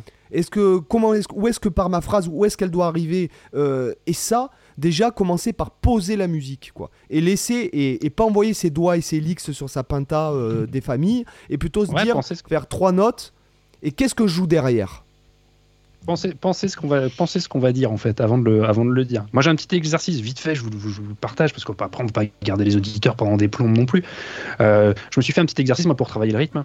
Euh, je suis parti de- du principe que sur un temps, alors je vais peut-être me gourer hein, sur les noirs, les croches et les machins parce que je, voilà, c'est un, un vocabulaire que je j'utilise pas souvent, mais sur un temps, tu as 16 façons. Si des fois, on, on oublie les triolets, mais sur un temps, euh, il y a 16 façons de pouvoir poser euh, une note si on va jusqu'à la double croche. C'est-à-dire que c'est soit tu dis rien, dans une soit mesure tu fais. euh, non, non, non, non, sur, sur un temps. Sur un temps. Donc imagine, tu, tu, ton ah oui temps, tu d'accord peux le oui, oui, découper. pardon Oui, Tu oui. vois ce que je veux dire? Donc c'est soit, c'est soit je joue la première, la, la- la- la première double, soit je joue la deuxième double, Ouais. Soit la troisième, etc.. Et ensuite, soit je joue la première et la dernière, la première et la deuxième, la première et la troisième, la deuxième, etc. Enfin voilà. Et en final, il y a que 16 possibilités. il y en a une tout ce qui est- 17ème Tout ce qui est toujours triolet mis, mis de. Et, et- et du coup, Non, ça fait 16, même avec le, le fait que de rien jouer. ouais, ouais, Euh, ri- parce que j'ai fait comme Romain aussi, j'ai fait des petites fiches avec chaque rythme dedans. Et après, euh, euh, bah, du coup, tu en as 16. Et du coup, euh, tous ces petits machins-là, euh, moi de temps en temps, quand je bosse le rythme, je me dis, ok, je vais travailler une gamme. Donc je prends, je prends une tonalité, euh, un mode par exemple, et je me dis, je monte et je descends la gamme en suivant un rythme. Donc du coup, sur ces 16 trucs, j'en choisis Ouais. 4. Ouais. Chacun, c'est un temps de ma mesure. Et du coup, je me fais, je m'écris des phrases comme ça. Enfin, les phrases s'écrivent toutes seules en, en créant au final les trucs. Et au final, ça te permet de bosser le rythme autrement que juste à chaque fois au même endroit par rapport au clic. C'est-à-dire que tu as le clic qui tombe, tu n'es pas forcément en train de jouer au même moment par rapport au clic. Donc à chaque Mhm. temps, tu as un placement qui est différent. Donc voilà, c'est un, un petit exercice que j'avais comme ça. et c'est un très Je bon exercice C'est super. Moi, je le, je le fais tout le temps aussi, ce genre de truc. J'ai exactement la même méthode que toi. Tu vois, ça, je valide aussi. Un, Moi, je pousse exemple. et je fais ça avec des dés. Je me suis acheté des dés, Oui. tu sais, des dés de, de gamer, tu sais, enfin de gamer, Ouais. on appelle ça, tu sais, de Donjons et Dragons. Ouais, tu de- sais, avec de jeux 12 de rôle, en faces, avec fait. 7 faces, avec Ouais. Donc j'en ai un à C'est 6 faces, j'en ai un à 12 faces, euh, 12, donc Ouais. 12 pour les 12 tonalités. Ouais. Euh, J'en ai un à 7 faces pour les Peut-être 7 pour les degrés. Ouais. Euh, j'en ai un à 5 faces aussi pour les, les pentas, si des fois il y avait. euh, voilà. Et du coup, bah là, si je veux trouver, tu vois, un, un truc, je lance mon dé, mon D6 et mon D12 en même temps, je fais moins Ouais. 2 et euh, ça m'amène sur une des 16 possibilités. Ouais. Et du coup, je peux, voilà, je peux même laisser, tu vois, le. le Notre le- guitariste préféré, notre guitariste préféré, il a juste un dé à six faces, mais qu'il a, il, il a mis deux fois la même tonalité. euh, deux- il a Il est- fait trois fois, trois fois la même tonalité en fait. Voilà. c'est- Et si faces sont blanches. il est- il est pipé, son dé. Allez, passons à la section lifestyle, les amis. Allez, c'est parti. Allez. Ce Romain, c'est toi, à toi l'honneur. Alors moi, On euh, section lifestyle, c'est quoi? C'est qu'est-ce qu'on fait en ce moment? Qu'est-ce qu'on regarde? Qu'est-ce qu'on écoute? Voilà, Qu'est-ce que qu'est-ce qui se etc. passe dans ta vie? Alors qu'est-ce qui se passe dans ma vie? Moi, En ce moment, je joue, je joue du transpalette, c'est-à-dire que je prépare Noël, et donc il y a les livraisons de bouquins qui arrivent. Est-ce que Donc, tu as euh, mis un voilà, bleu de je- Je travail? joue du transpalette. Et, euh, et voilà, donc c'est- c'est c'est pas, c'est pas super intéressant pour les auditeurs. Par contre, j'écoute de la zik et j'ai découvert à travers une vidéo de Florent Garcia euh, récemment le Dolby Atmos. Tu sais, Ah la, la- c'est top, ça, la, la- la- le- la l'écoute 3D bi- audio. Voilà, c'est ça, l'écoute binaurale et la, la, la Ah, psychoacoustique. au-delà de du binaural. Alors, pour, pour le coup, voilà, je, je- je résume pour les, les auditeurs. Donc, moi, je suis pas équipé. Alors, Dolby, c'est le fameux truc où tu as des enceintes dans tous les sens pour avoir une spatialisation du son qui est vachement précise. Bon. Ouais. Euh, et ils ont développé je sais pas trop comment, bon bref, c'est Florent Garcia vulgarise ça beaucoup mieux que moi, euh, le même système avec le- l'écoute binaurale. Donc l'écoute Mhm. binaurale, c'est tu as deux enceintes, tu as ton casque, euh, et en fait, en fonction du traitement des fréquences, on va pouvoir faire croire à ton cerveau que le son arrive de par derrière Ouais. ou machin. Tu sais parce que euh, alors ça marche avec les comment s'appelle les euh, le son qui serait qui arriverait en phase ou avec des phases décalées entre l'oreille gauche et l'oreille droite et du coup ton Ouais. cerveau lui calcule en disant bah j'entends j'entends tel son avant l'autre Euh, du coup ça vient plus de droite ça vient plus de gauche ou de droite, ou de d'en haut ou de enfin voilà donc, il y a tout un système comme ça avec des EQ différentes pour que tu aies l'impression que le son arrive d'en haut ou d'en bas et tout et du coup bah, j'ai réglé mon iPhone et puis mon, mon Mac en disant bah euh, quand il y a du Dolby Atmos de, de dispo sur les morceaux tu me mets que ça et Hum. je saurais pas expliquer ce que c'est mais il y a un petit goût, il y a un petit quelque chose et ça me plaît pas mal. Donc j'ai un ami un son qui m'a dit ouais mais ça ça existe depuis mille ans, sauf qu'aujourd'hui maintenant ils ont des machines pour le faire. Il me dit mais Quincy C'est ça. Jones euh, il le faisait déjà, sauf qu'il faisait ça à la main. quoi. Mais ça il y a Mm. quand même un petit goût et il y a quand même un petit euh, un petit truc un petit truc sympa. Ouais, quoi. puis tu as, des plugins qui permettent de, de faire ça. Moi, j'ai ma, ma meilleure amie qui est ingénieure du son, la Philharmo- Philharmonie de Paris. et Elle est en train de se spécialiser, euh, de monter justement un peu son entreprise, orientée sur le Dol- Dolby Atmos, euh, musique immersive, etc. Donc, c'est vachement intéressant. Peut-être à, à la limite, un jour, on, on en parlera dans un podcast. euh, Faudra, inviter un des mecs parce que c'est vrai que vous enfin on, on parle de gratte, mais ça mériterait tu vois de parler son. Parler, Ouais. euh, moi ça c'est un truc c'est pareil, je découvre complètement ce genre de truc, mais ça me passionne, je trouve ça complètement génial quoi. Ah oui, c'est top. Donc alors dans mes écoutes, je suis tombé sur un truc. Alors je sais pas, j'ai le droit de vous mettre un extrait audio ou pas? Ou ça va être complètement striké Il y a des Non, je histoires de pense droit que- et des machins. Non, euh, pour- pour Apple, c'est mort. C'est à mort. C'est mort. Ok. Bon alors on évite. Alors j'invite les gens. Alors en ce moment j'écoute Prince. Je réécoute Prince, euh, machin. Bon voilà Prince. Et surtout, Et tu vois, Prince- surtout, tu veux mettre Prince, tu veux qu'il nous, il nous supprime carrément le podcast. Pardon. pardon. donc Prince, il faudra écouter. Donc il, il a sorti un album en 2014 qui s'appelle Plectrum Electrum avec euh, Third Eye Girl. Donc il était entouré par trois nanettes. Bon bref. Et sur cet album, il y a un morceau qui s'appelle Plectrum Electrum. Je l'ai écouté et en fait, euh, Prince, ça, ça peut pas être innocent tellement c'est euh, c'est- c'est c'est- c'est cliché. Euh, Prince fait un gros clin d'œil à Pantera en fait. D'accord. Parce que euh, C'est Plectrum, intéressant. Elec- Plectrum Electrum, euh, c'est le, le riff, une partie du riff, c'est complètement le riff de euh, I'm Broken de, de Pantera. C'est le- c'est Tin, tin, ta, da, da, da. c'est ça Mm. Et il le, il reprend complètement. Et voilà. Exactement. Et il le reprend, et, il le- et en fait, il le reprend, et il le, il le, il le twist, il le retourne. Et j'ai l'impression qu'il le traite de façon un peu. Alors, j'ai pas le, j'ai- j'ai j'ai pas la connaissance là-dessus. De, de Seb, tu pourras plus me dire. Dans le jazz, ça se fait beaucoup, ça, de, de citer un autre, de rendre hommage. en Ah oui, oui, ça s'appelle la citation. phrase. Oui, tout ça. Ouais, ouais. Voilà. ouais. Et ben, et ben Prince, je, moi, je suis persuadé qu'il est en mode, hé, les mecs, Pantera, c'était il y a 20 ans, et ça déchirait quoi. Et euh, y a, c'est, voilà, ça, me- ça me fait complètement, complètement délirer. Je continue le lifestyle, vous m'arrêtez, moi je suis chaud. En ce moment, j'écoute de la K-pop, j'ai pas le choix, j'ai une gamine de 12 ans à la maison. Mais moi, je trouve pas. bah, attends, moi, je trouve pas que ce soit pourri. Hein. Je trouve que c'est bien. hein. Je- non, non, non, non, non. Ah, Mais moi, justement, le, tout le côté. Alors, moi, je suis un ancien graphiste, donc tout le côté graphique, euh, les comment ça s'appelle le, les chorégraphies, les, les, les clips, musicalement, les prods, les machins. Ça, franchement, ça mérite, euh, ça mérite l'écoute. Et maintenant, je commence même à connaître les noms des mecs. quoi. Euh, audiovisuel, j'ai prévu, hein, j'ai préparé. Euh, je suis en train de regarder euh, Wednesday, euh, mercredi, réalisé par Tim Ah oui. Burton sur Netflix. Ouais, ouais.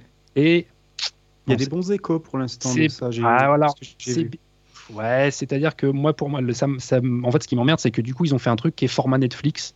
Ouais. Et on sent que Burton, euh, bah, Burton, il réalise, donc il y a des plans de ouf, il y a des idées de ouf, il y a des trucs intéressants, mais c'est pas Burtonesque comme c'est dans ses films à lui, quoi. Mm. Là, c'est un peu Netflix est venu voir Burton pour lui dire, enfin, j'imagine le truc, euh, en disant, bah, tu nous fais du Burton, mais pas trop Burton quand même, parce que bon, faut que ça reste. euh, euh, donc c'est un peu orienté ado, tu sais, en termes de, de, scénar, de machin et tout. Donc c'est voilà, moi je, et, et le côté famille Adams.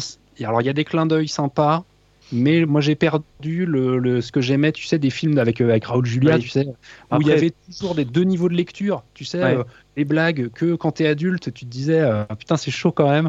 Et quand clair. t'étais gamin, ça passait, ça passait inaperçu. Tu sais, par exemple, les, les sous-entendus élégants un peu sur leur vie intime de, de sadomasochiste que Ouais.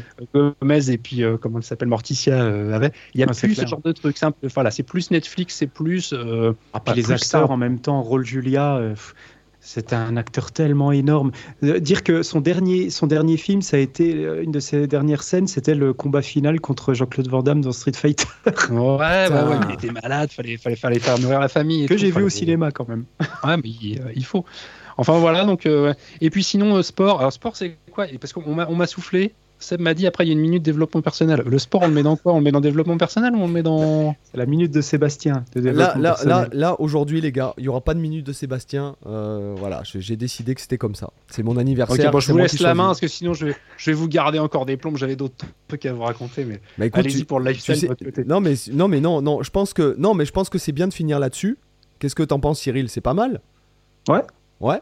Moi, je pense que là, il faut qu'ils nous mettent 4 étoiles. Euh, non, 5 étoiles, pardon, excusez-moi. mais oh là là. suis-je fou Mettez-en 6, les mecs. Voilà, mettez-en Pour 6, hein, si jamais... euh, Enfin, non, alors vous, si vous en mettez euh, plus que 5, vous en mettez 10, hein, pas, pas 6, hein, d'accord? Parce que sinon, ça voudrait dire qu'ils nous mettraient une note à une étoile, donc... euh, Ah oui, voilà, pardon. tu vois, qui, qui peuvent prendre le, hein, ils peuvent prendre les iPhones de leurs collègues pour nous foutre. S'il n'y a pas l'application, vous la téléchargez, c'est facile, ça va, ça va assez vite. Et puis vous cherchez Culture Guitare, vous nous mettez 5 étoiles. Mais je pense que là, les gens vont retrouver tous les liens vers euh, les livres de Romain, euh, Ouais. vers le site de Romain dans la description, d'accord? Et puis sinon, voilà, guitare, voilà, vas-y, répète, Guitarcook.com. Guitarcook.com. Voilà, sinon, à Google, hein, Google, tu tapes euh, Guitar Cook, tu tapes Romain Morlot édition, Morlot édition, tu trouves Voilà. quoi Toujours un truc à bosser la guitare. Toujours un Google, truc- il, il te ressort tout. Voilà, toujours un truc à bosser à la guitare. Et sur ce, Ouais. les gars, je vous dis à, bah, à jeudi alors, puisqu'il y a deux, deux Eh bah, épisodes par semaine maintenant. Voilà. À jeudi, hein, non Allez, la bise. Eh, merci les gars. Ciao. Bye.